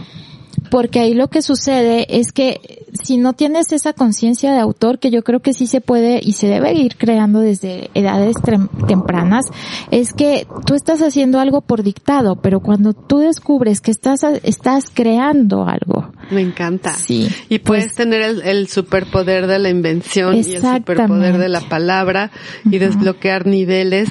Sí, y a lo mejor te da menos pena que yo me moriría de pena si a los, o sea, si, o sea, si hubieran leído lo que yo escribía. Bueno, yo quemé mis diarios de la adolescencia, hice una gran fogata. ¿En Oh, pues sí, serio? qué oso. pues sí, claro, luego se Conservé arrepienten. algunos, conservé algunos donde no, no tenían amores tan vergonzosos, pues todos eran de, de amor, pero, Mm. pero, o sea, justo escribes un poema a esta edad y no quieres que nadie lo lea, o sea, Claro, es para no, ti, ¿no? es para ti, por pero si, si encuentras el superpoder de que te lean, a lo mejor te deja de dar pena, a lo mejor puedes sentirte con la confianza de.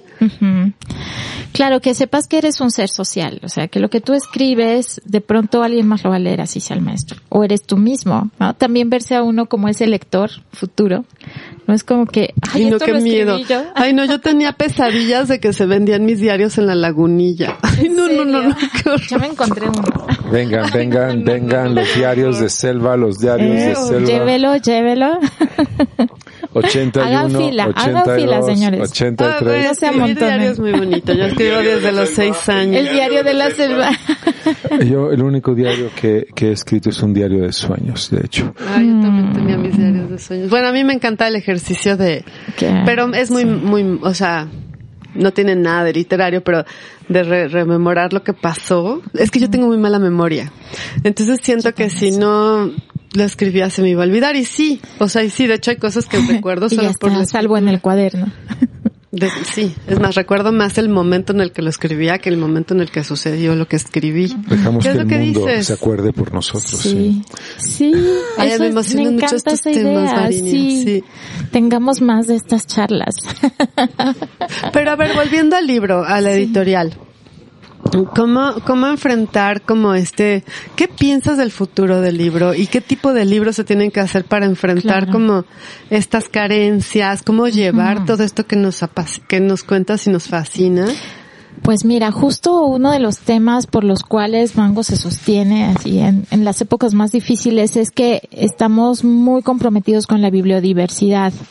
Yo creo que ahí está el futuro del libro y que por ahí lo debemos llevar. Entonces, no estar peleados unos con otros, que si los grandes, que si los chiquitos, sino que entender que realmente no tenemos ni, ni siquiera por asomo los libros que necesitamos. Nos faltan muchísimos más libros, muchísimos más tipos de libros y que México tiene que aprender a desarrollar una industria editorial propia, empresa editorial propia y que pues también aquí sí vale la pena apelar a que eh, pues se entienda como las eh, políticas culturales que México eh, necesita. Esto no importa cuántos cursos de lectura podamos hacer en las escuelas, si no estamos atendiendo y escuchando esta bibliodiversidad necesaria. Es que yo, yo lo estoy viendo. A ver, muchas veces les damos lo que decíamos, ¿no? Eh, les vamos a dar los libros que como adultos nos gustan a los niños y resulta que no estamos escuchando su momento, ¿no? El momento Claro. actual, la contemporaneidad y de pronto, Sus por ejemplo, charlas, sus intereses. ¿no? Exacto, y esto no se trata de que los imitemos, ¿no? Que queramos emular. Nos estamos despidiendo de Luis Chao. André, que es lo más bonito que ha venido a la librería. Nuestro futuro lector. Bye. Adiós, adiós. Besos. Adiós. Besos. Adiós. Buenas noches. Eso Y- pasa en Antonia, porque tenemos Sí. este programa de radio en medio de una librería en la que suceden cosas como que entra el niño más bonito del mundo, perdón, de más niños. Nadie les nadie le gana a Luis André, ni Ricardo Polens bebé, ni Eric bebé, ni León bebé. Oh, pero qué tal. Tú has, haber sido un bebé bien tierno, León. Con barbas. Con tiernas barbas. Pero hay niños mugrosos tiernos. Es un don ser niño mugroso, o sea, ver la tierra y tirarse Claro. ahí. Es como, es algo que le envidio a Ricardo, porque yo sí siempre fui como de, de, si hubiera habido Lisol cuando yo tenía cinco años, hubiera estado poniendo spray en todas partes. Lo puedo imaginar. La, la maravilla de los niños es que no se dan cuenta que son mugrosos hasta que ya dejan de ser niños y dicen, ay, que se ven de- ¿Será de yo? que ya tienen conciencia de... Claro, sí. No, sí, Bueno, volviendo a la bibliodiversidad, perdón por este, esta distracción que nos produjo un bebé muy tierno que estaba Sí. aquí mientras hablábamos y nos enseñaba el dinosaurio, se sacaba un moco y nos lo regalaba. Nos decía hola adiós y hacía manita de calabacita. Y Sí. traía una playera de calaca. Sí, todo risueño. Era, era su esqueleto, era un poco como una clase de anatomía de, de esto estás hecho. Sí. Hay que, hay que ver la diferencia entre el Halloween y la ciencia, ¿no? Claro, el nada que folclore y, y, y la sabiduría. Exactamente, creencias y, ¿no? Pero, sabes, volviendo a nuestro tema, querida Selva, sí me gustaría mucho decir que eh, sí es muy necesario que se entienda que hay un discurso que daña mucho a las editoriales como nosotros. Y esto es, es que las chiquitas no pueden, ¿no? Es que Sí, son saben. preciosas, sí son maravillosas, aportan mucho, pero no tienen la capacidad de satisfacer las necesidades de este país que tiene tantos millones de mexicanos. Y eso lo escucho yo diariamente de editoriales grandes, Sí, del mismo de sectores gobierno. oficiales, que exactamente. cree que publicar mucho y venderlo a 10 pesos va, va a quitar este esta Pues lo que pasa es que, a ver, yo ahí, la verdad es que creo que el conflicto nunca debió darse porque tenemos que entenderlo. ¿Cuál es la función de- del gobierno? Sí, dar los libros muy económicos y la mayor cantidad, porque además entramos al tema eh, de cómo se hacen viables las cosas. Si vas a imprimir, eh, no sé, 50 ¿sabes? mil ejemplares, Yo creo que claro yo que puedes podría, bajar yo podría hacer una librería de los de abajo de Mariano Azuela, porque cada vez que ¿En llegan estos programas de lectura, ¡boom! Me imprimen miles de millones de los de abajo, que luego están aquí vendidos a 10 pesos o regalados y la gente no lo quiere ni regalado porque ya tiene tres en su casa. Ya tiene tres muchos, libros y los tres son los de abajo de Mariano Azuela. Es que hay que entender los roles de cada, cada eh, sector de la sociedad. Es que, bueno, el gobierno, claro que está obligado, ¿verdad?, eh, a proveer de libros económicos, porque efectivamente ni las editoriales más grandes tenemos esa capacidad. Pero, exacto. Entonces no, no nos invadimos unos a otros y lo que yo digo, bueno, si nosotras editoriales más pequeñas realmente tuviéramos la capacidad de, de distribución que tienen algunas otras editoriales grandes o el gobierno mismo, exactamente, es, claro, podríamos, yo ya he hecho esos cálculos, esos cálculos editoriales en los que yo sé lo que necesito para poder bajar el precio, esa sería una de las, eh, ese Claro. sería uno de los Tienes aspectos. mayor distribución, puedes Claro. imprimir más Sé que voy a im- ejemplares y bajas el Exacto. costo unitario. Ahora, eh, no nos casemos con que esto es inevitable, que así estamos eh, predestinados para siempre, a que las editoriales pegamos esta sí. etiqueta. Yo me lo No. he creído tantas veces así de, no, somos chiquitos, no podemos Claro. distribuir, es difícil, este. Y no deberíamos. No, la verdad es que no. lo que hay que hacer, eh, aquí sí yo digo, bueno, seguir apelando al sistema, al sistema educativo, al sistema de gobierno, a que A las instituciones, a las universidades, que tienen tanto dinero para libros, las que, universidades. que que no se casen con un solo esquema de distribución, con una sola forma de ser, que, que se hagan eh, reglas más justas, ¿no? Sí, claro. Porque todos las necesitamos para que exista la bibliodiversidad. Las editoriales pequeñas, por ejemplo, como Mango, estamos interesados en llegar a lugares más remotos y que yo sé, porque me lo han dicho editorial, eh, personas que trabajan en editoriales grandes, que se me han acercado, dos de ellas, no voy a decir los nombres, pero en foros eh, muy amplios en los que me han dicho, pues haz eso tú si a ti te interesa, a nosotras no nos interesa, ¿no? Cuando yo hablo de llegar a los lugares más recónditos del país con gente que no tiene libros y que eso es una de nuestras, debería ser un compromiso, pues se acercan y me dicen, pues ustedes las chiquitas háganlo, ¿no? Nosotros Oye, no ese, nos es un, ese punto que tocas es súper triste porque hay casos, por ejemplo, de bibliotecas comunitarias. Por ejemplo, pienso en mi amigo Artemio Rodríguez que en Michoacán Ah, ha abierto sus... Artemio. Saludos a Artemio, a Silvia, Mateo, que son de, de mis maravillosa. queri- de mis más queridos amigos y colegas y además, este, bueno, ellos están abriendo las bibliotecas del libro ilustrado en Michoacán, ¿no? Ya tienen dos. Y este, y cuando empezaron con el proyecto yo le decía, me decía, este, oye, pues lo que tengas, y yo, pues tengo muchas enciclopedias, pero ¿para qué quieres enciclopedias, Artemio? Me decía, aquí no sabes Ah. cómo se usan las enciclopedias. Pues, cosas que, que a nosotros nos parecieran obsoletas o absurdas, resulta que, que hay lugares donde la gente no tiene internet, donde los niños como estén, o sea, aquí mismo, si vino un joven de la condesa a buscar un libro para su hija de seis años, un diccionario que Un pareciera, yo le decía, ¿para qué quieres un diccionario si está la RAE en el internet? Me dijo, no, es que mi hija no me va, no me, no quiere que yo vea el libro. Digo, el teléfono. Si sucede aquí, y, y, y eso habla de la, de la fascinación de tener un objeto que abres y que está ilustrado y que está diciéndote qué significa una Sí. palabra que no sabías que existía. Claro. Y eso en, está, está, o sea, ninguneado, invisibilizado. O sea, esa necesidad de los, de las comunidades lejanas, de las comunidades no, no urbanas, ¿no? Pareciera sí, sí. que los libros están las editoriales, todo está, bueno, en- yo hice un estudio de, de, de librerías y resulta bien. que el 70% de las librerías de México está en esta alcaldía, en la alcaldía Cuauhtémoc, ¿no? Exacto, en. Tláhuac no hay una sola librería, por ejemplo. En Milpalta tampoco, o creo que hay una o dos en Xochimilco. Pero mm, es impresionante como pareciera que el libro se produce solo para unos el, el Sí, mínimo. sigue siendo de élite, pero es responsabilidad de todos, De todos. sacarlo de ahí, ¿no? Y creo que las editoriales pequeñas estamos haciendo pues un gran esfuerzo mucho por- más labor a veces. Claro, y lo que pedimos es una sensibilización del resto de la sociedad que entienda que no es cierto que tiene que ser así inevitablemente porque así funciona el mercado. No, O porque estamos destinados a fracasar. Sí, no, hay que crear mecanismos eh, desde la institución, el gobierno, para que eso cambie. Y cambiar el, el paradigma, ¿no? Porque Así es. me encanta que, cómo lo dices porque a mí me afecta porque yo soy la primera en decir todas estas fatalidades acerca del libro y la industria editorial, sobre todo la independiente y pues claro, no es- me estoy poniendo la soga al cuello. Pues hay que cambiar las palabras para referirnos a nosotros mismos. Claro, por eso yo creo que los, lo, recuerdan que yo decía, las, hacemos la- las palabras, pero las palabras también nos hacen.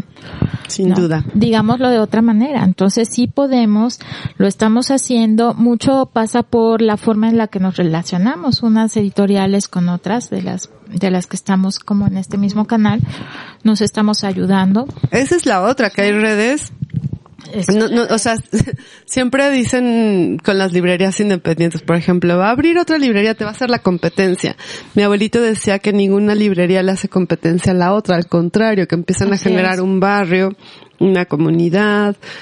Y este, y hay quien tiene esta frase, no sé de quién la dijo, pero es bonita, que una librería junto a otra no es una, una competencia, sino una constelación. ¿no? Ah, y, y, y en el ambiente libresco, la verdad es que se vive mucho la, el coleguismo, el compartir, el encontrar libros para el colega librero, para Claro. mandar libros. Y, y me encanta en la REL y en la red de librerías independientes. Pues hay libreros en, en, en, en Tuxtla Gutiérrez, en Tijuana, en ciudades, este, bueno, Tijuana sí es una ciudad muy Sí, no, no, sí. no, ¿sabías que Monterrey es de las ciudades con menos librerías de nuestro país? Tienen, yo saqué un índice de, un índice de librerías por cada 100 mil habitantes y Monte- Monterrey tiene menos de una librería. Eso es increíble, esas cifras me encantan. Monterrey tiene un- menos de una librería por cada 100 mil habitantes y Tuxtla Gutiérrez tiene casi cuatro librerías por cada 100 mil habitantes. Entonces no existe una correlación Claro. entre librerías y dinero. Eso me parece muy impresionante. Es muy importante eso que estás diciendo. Es que más bien hay trocas por allá, ¿no? No, hay una, tiene- hay una, rela- yo quería sacar a partir de ese índice un índice de mm, consumo cultural, de oferta y demanda cultural, porque sí hay ciudades ricas de dinero y hay ciudades ricas en cultura. Claro, sí es Son cierto. cosas diferentes. Son, es diferente, no va de la mano siempre. Y yo creo que ahí pues muchas veces juega que estuvo ahí alguien en ese lugar que estaba interesado y apasionado como nosotros, ¿no? Por los libros. Entonces, Ahora había una, una polémica porque decían que, bueno, Guadalajara va a ser la ciudad cultural del 2022 que señala la UNESCO. Eso es una gran oportunidad. Cuando le sucedió a Bogotá, explotaron los estudios del libro, las editoriales, las librerías. Y Guadalajara no tiene tantas librerías. Tiene menos, este, menos libros Jalisco que Chiapas, por ejemplo. Tiene menos librerías Jalisco, todo el estado Jalisco, que pues Oaxaca, Puebla, creo que que Oaxaca no, perdón, pero sí Puebla, Morelos, este, Veracruz, Veracruz Claro, tiene un Veracruz nivel de cultura muy alto. Y pareciera que es una ciudad culturalmente muy activa. Sin embargo, no tiene, no tiene tantas librerías, no le va tan bien en esa área.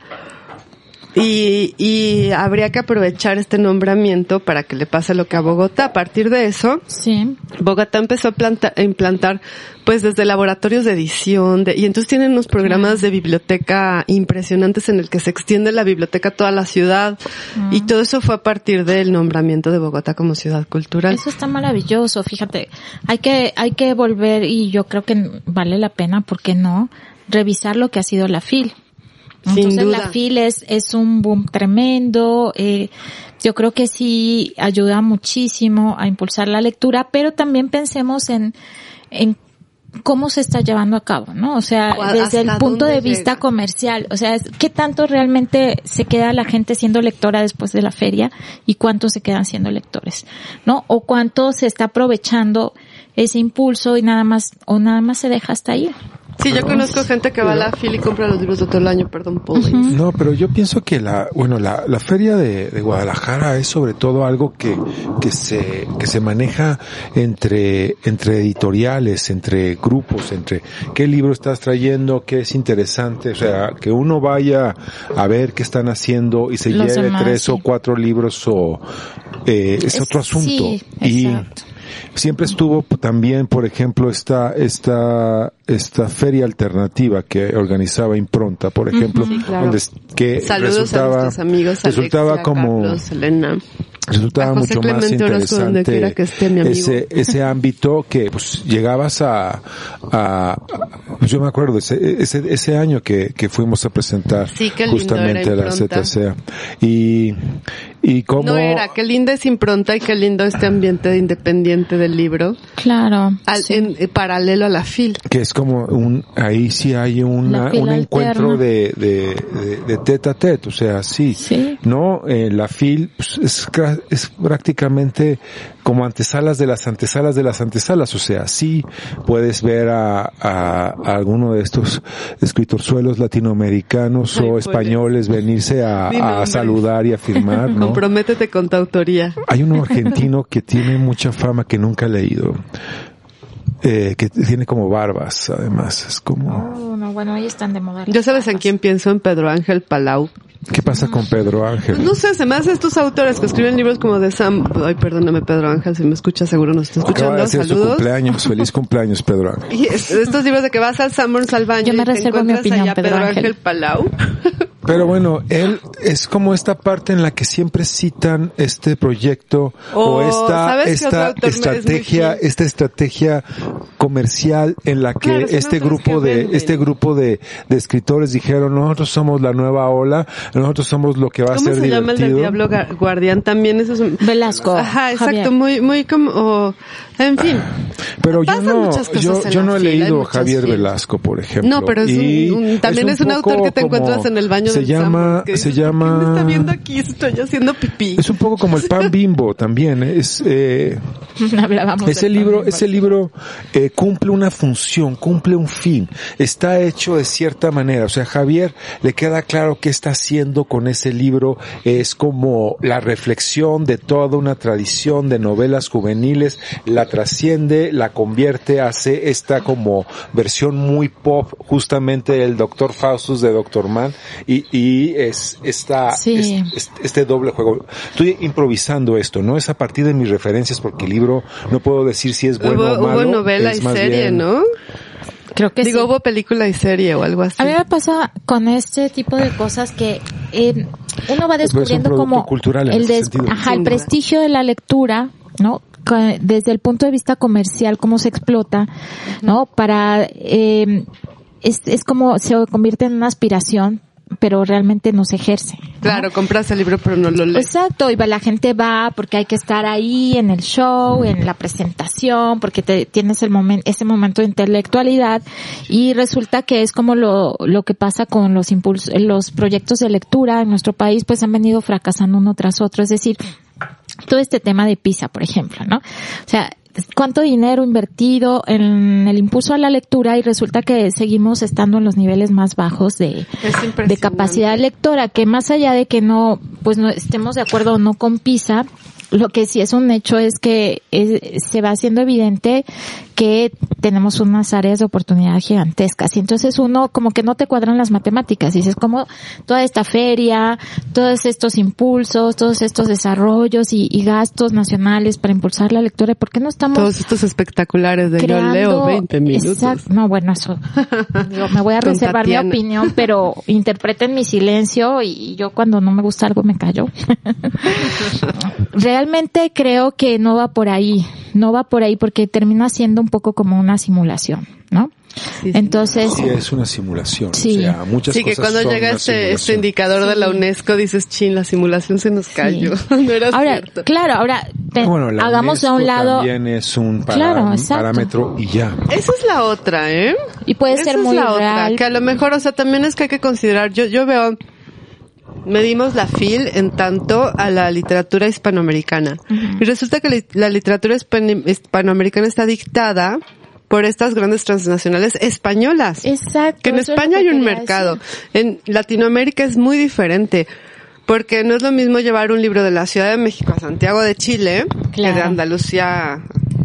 Esto nos lleva de Galicia, nuevo a es lo que Madrid y preguntamos. Barcelona, ¿eh? Ah, bueno, las transnacionales. sí. No, porque en España hay un mercado grande. Por Exacto. ejemplo, yo leía unas, Me gusta unas llenar las entrevistas. paredes, sí, y verlos. no, leen, leen más. Eh, eh, y tienen más Leen autores más. y tienen mucho más, más editoriales. y Todos tienen son mucho así más como publicaciones. Pero también medianos. fíjese Es mucho más chico. que nos llega aquí. Esto se conecta mucho con lo que me preguntabas del futuro del libro en México. Es que, ¿qué estamos heredando o recibiendo de, de estas transnacionales que en sus países originales sí, sí funciona muy bien, ¿no? El proyecto de lectura porque hay mucha librería de barrio, porque los autores están de a pie en muchos lugares. Sí, claro. Pero ¿qué es lo que nos, que nos dan a nosotros? Claro, nos llega Pérez Reverte, Javier Marías. Y nos No es llega el show, es como, como que tenemos la pasarela de autores aquí, o sea, Incluso Vargas ¿qué Llosa. consumimos de todo es eso? peruano, aunque ya se hizo español. No, bueno, ya, yo creo que lo peruano Bueno, le ya olvidó. quisiera el ser mexicano. El abuelito, Se le olvidó el peruano Vargas Llosa. Sí, no, no son. Ya quisiera, ya como que hasta le queda grande Perú, la verdad. Pues ya, bien enojada yo. Yo así no me reservo.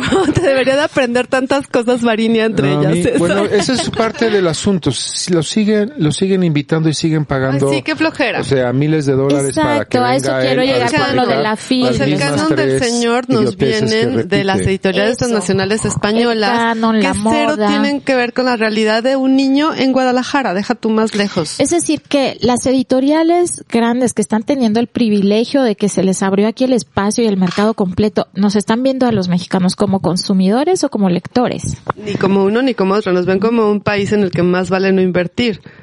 Pues sí, pero lo que pasa es que sus ventas aquí son bastante importantes y por eso es que son capaces de cerrar un Santillana en España y concentrarse en América Latina, eh, Claro, sí, más puntualmente el- en México, porque volvamos a lo mismo, somos tantos mexicanos que Claro. no importa si leemos, con que compremos el libro, ¿no? Con Es que lo decir, vendan en la- o somos sea- consumidores.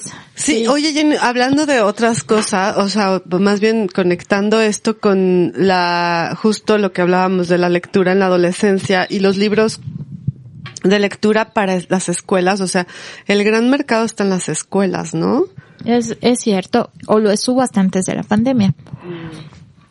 Está Pero cambiando ahí- un poquito, ajá, esta realidad, aunque estamos todos con la expectativa de qué irá a hacer de nuevo.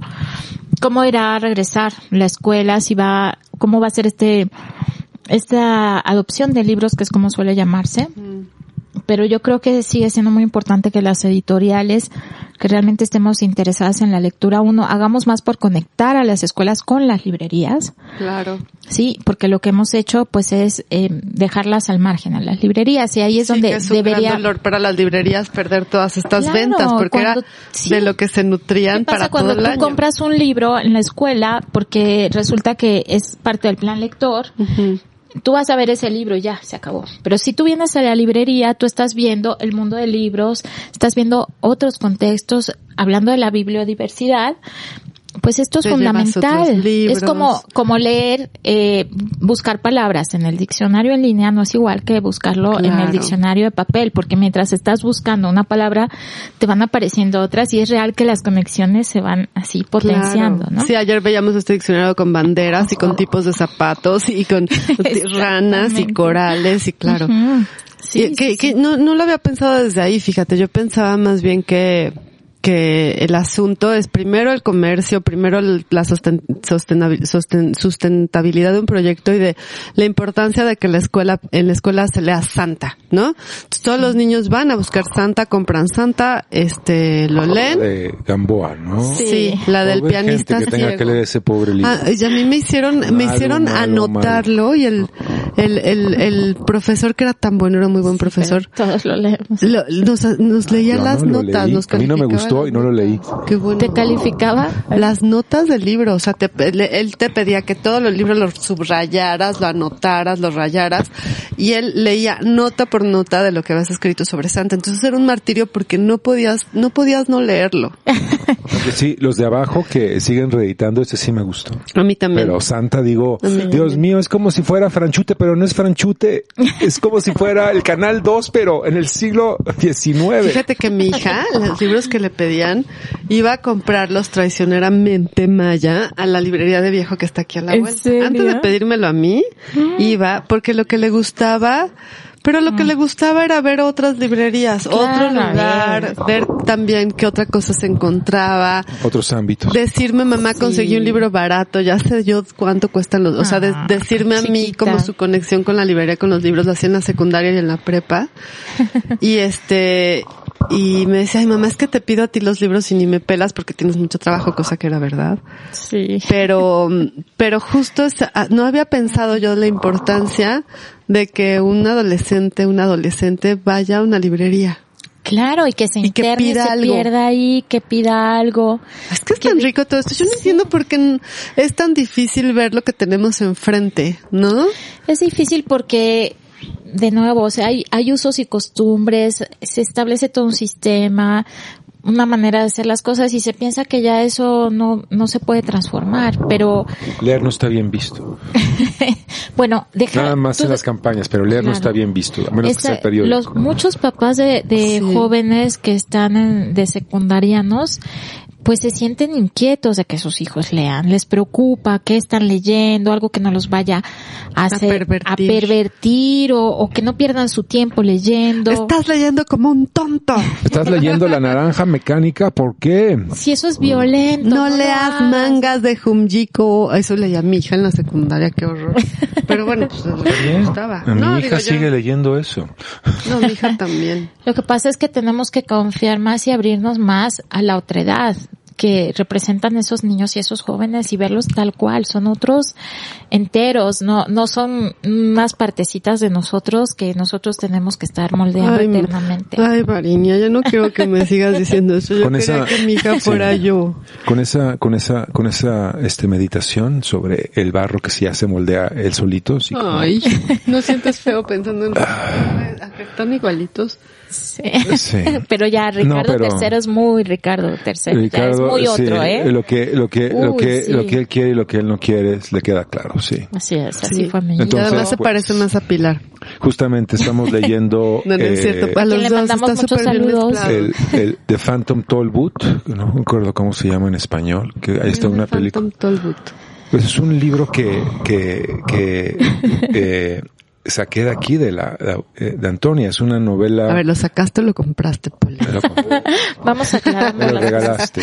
Ah, The Phantom Tollbooth eh, es una novela, creo que es de un estadounidense, de un niño que entra a un mundo en el que están en peligro las palabras, justamente. Oh, ¿De quién es? Es A el que estábamos regalarle libros a. Poli. Es una actividad que hago con mucho gusto. Ya Ah. Gracias, Wow. gracias. Más selvas, por favor. Vamos a clonarla. No, es que es, po- es poca la gente que yo. Es que también esa es otra. Sí. Lo bonito de la librería es cuando llega la gente y te pregunta y empieza a hablar. Y es esto mismo que estamos viviendo en el radio, ¿no? Y con Polen siempre es increíble. Sí. Entonces me cuenta, bueno, ¿y qué pasa con el fantasma de las palabras? No, no, no, se llama The Phantom Tollbooth. The Tollbooth es esta cosa en la que tienes que Sí, pagar, el libro está pagar, precioso, ya pagar es pagar para pasar y es como es una esta de es un una caseta, es una caseta de cobro, la caseta de cobro fantasma. Entonces la atraviesa y entra a este mundo mágico, ¿no? Donde está Dictionópolis y y bueno, lo que más le gusta es el mapa, donde está el bosque y hay una ciudad que ya no existe porque la gente dejó de verla y hay una ciudad imaginaria que brilla y es reluciente, pero que es- no existe en verdad, ¿no? Está como todas estas paradojas de, eh, de, de eh, significado de- de- y significante tal cual, de sentido y que se ve, que se dice, que se percibe. Es maravilloso todo este triángulo del pensamiento, ¿no? El significado, el objeto imaginado y la, la palabra, o sea, con todas sus posibilidades. No, es maravilloso. Qué bonito. Y hay un perro que tiene un reloj que se llama Toc. Oh, no me digas, me acabas de recordar una pesadilla, pero no la voy a evocar en este momento, porque no, no quiero volver a soñarlo. Me parece. Pero acaban de tocar un tema súper interesante. Resulta que uno de los problemas más graves en la educación es la pobreza expresiva. ¿No? Entonces, Y eso es muy notorio. ¿Cómo con En los jóvenes de universidad, Sí. o sea, imagínate, yo doy clases, en, yo creo que la universidad más cara de México. Y les pido historias de amor, que yo les dicto cómo tienen que ser las historias de amor. Es muy fácil porque es, tienen esta estructura, solo hay que desarrollar esto.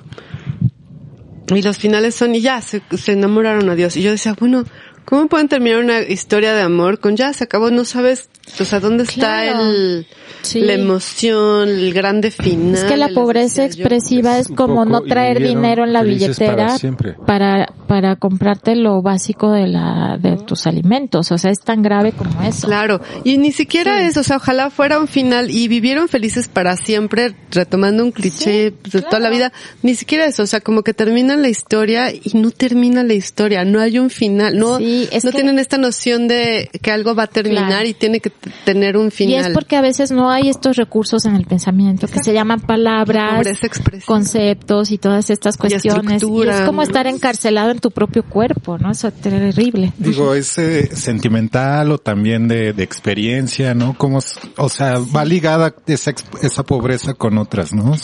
Es que tiene que ver con la experiencia que tienes en torno a la palabra. a la palabra. ¿Cuánto has platicado? ¿Cuánto has escuchado? ¿Cuánto, ¿Cuánto has has vivido? leído? ¿Cuánto has tenido la oportunidad de expresarte? ¿Cuánto has escrito? ¿Cuánto has ¿Y escrito? para qué y cómo y con qué y enfrente a quién? Sí, y muchas veces pasa que pues va, encuentras tus fórmulas básicas para comunicarte y no sales de ahí y si no hay alguien que te ayude a nutrirlas, a sacarte de ese confort, ¿no? Que puede ser a través de la lectura y los diálogos y los debates, eh, pues entonces te vas quedando ahí con eso. O sea, vas eh, es un, tiene que ver con léxico reducido, con una experiencia escasa, Sí. con pocas oportunidades de exposición. Con poca cosas, información. Con poca información, por, O con, Sí. con mucha información pero mal depurada. ¿no? Claro, y hay que entender que lo que decías hace un ratito, Selva, las eh, pensamos con las palabras. Entonces, yo sé que es una discusión vie- vieja como la de la gallina y el huevo,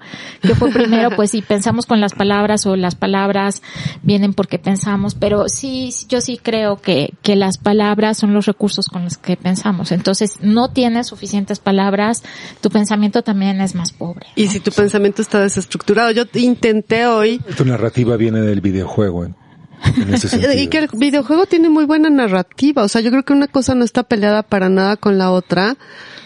Es- incluso podrían ser complementarias o, o, o en sí mismo el juego tiene una gran narrativa.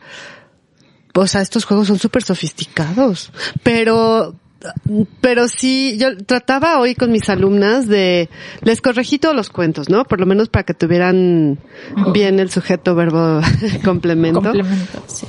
Obviamente no tenían idea de sujeto, verbo, complemento, no sabían distinguir, no sé, no saben cu- cuál es el complemento. El complemento ¿no? les cuesta mucho trabajo. Sí. O por ejemplo, si hay una oración intermedia que está afectando al sujeto, ellas piensan que ese es el, el verbo, ¿no? Ajá. Pero no, el verbo es, a ver, el verbo, este no es el verbo, el verbo es lo que le pasó a ella, ¿no? No lo que está Pero en ven medio los de- modificadores, o- y- circunstanciales. Y, tiene- se, se meten, o sea, olvídate de todas esas palabras que no registraron, no guardaron, no acomodaron en su vida. Mis alumnas son de diseño gráfico. Bueno, mis alumnas, digo alumnas porque la mayoría son mujeres, Sí. pero mm, intenté decirles, miren, estos, les voy a enseñar cómo corregir sus textos para que sepan que pueden, qué errores pueden evitar después. Claro. Y les interesaba cero, cero, cero. Eso me impresionó muchísimo. Nunca les dieron libros. Y les exigí, les exigí que, que revisaran lo que escribieron y que lo, eh, revisaran lo que corregí yo y que encontraran las diferencias, ¿no? Sí. Y que se preguntaran por qué. Pero tenía mucho que ver con la estructura, pero en el momento en el que les hizo un clic interesante fue cuando les dije, miren, ven cómo pensamos con palabras y su pensamiento no está, estructuramos las palabras y si su pensamiento no está, estru- no está estructurado no es fino. Claro. Tienen que aprender a escribir para aprender a pensar. Yo fui duramente criticado por tratar de hacer que una parvada de jóvenes hablara con, contextuadamente. No, no, no. Tú lo que querías es que no dijeran el- groserías, lo que es muy diferente. No, es, Eso es lenguaje florido. Sí. Es que el lenguaje a florido todos nos es gusta una el cosa. francés. Es que el lenguaje florido es una cosa y el no pasar del sí, güey, no mames, güey, pendejo, güey, no mames, güey. No, a ver, pero una Bueno, yo cosa pensé es que ese era el se esquema habla. de las Este- narraciones de, de, No, güey, no, no. güey, güey, Pero todo, güey, todo papas, eso güey, ya se papas, reduce güey, a papas. Güey, no mames, la chingada, otra, así, y ya no pasan de ahí. No tienen Sí. otro contexto, no, no hablan de otra cosa. A ver, León, pero no, no, no, no. Ahí estás Bueno, siendo ya, ya, viejito yo- caca. Una cosa es cómo hablan y otra cosa es cómo escriben en un ejercicio universitario. Muy diferente. Todo eso está relacionado. si No, no, tú no, no, Leo, no, no estoy de hablas, acuerdo pues contigo. hablas. O sea, tú no puedes llegar, yo no Sí, puedo llegar está- y decirte Está a ti, relacionada la- no la- el habla con la escritura. Sí, pero ya Es- meterte con los jóvenes de que los jóvenes de ahora no saben hablar, ay no. No, A ver, pero sin, es que- sin saber hablar unos 10 o Yo 20 creo que años, todo es verdad, ese ¿saben? Porque, ¿qué sucede? Es No que hablan como O 30. tú o como yo. no Cuando tú o tienes sea, suficientes recursos conectado. y los eliges, No somos la norma de todos modos. Yo creo que cuando tienes suficientes recursos y los eliges, y creo que ese es el compromiso de las eh, generaciones con las que siguen. Es decir, les hemos dado todos los recursos de tal modo que si eligen sí, güey, no, güey, nada más, es una elección Sí. verdadera, pues válido. Es una manera de Es una expresar. tendencia. Pero si sabemos o descubrimos que de pronto eso es lo único que tienen para comunicarse y que lo hacen así, no tienen de ot- otras, no tienen alternativa, yo creo que ahí es graviso- gravísimo y ahí es donde estamos hablando de pobreza expresiva. Y yo lo he visto porque muchas veces, eh, pues yo he hecho el- el- las observaciones de grupos enteros, ¿no? De todo el transcurso del año y lo que va sucediendo en los programas de lectura eh, que, que de pronto me ha tocado participar felizmente y voy viendo cómo eso se va transformando a partir de la lectura, que a veces iniciamos en cero, en, en la que los chicos no pueden expresar algo que quisieran o que intuyen que, quieren, que ¿no? sienten, pero por eso decía yo es tan grave como estar preso en ti mismo. Claro. ¿no? No, no tienes manera de ser.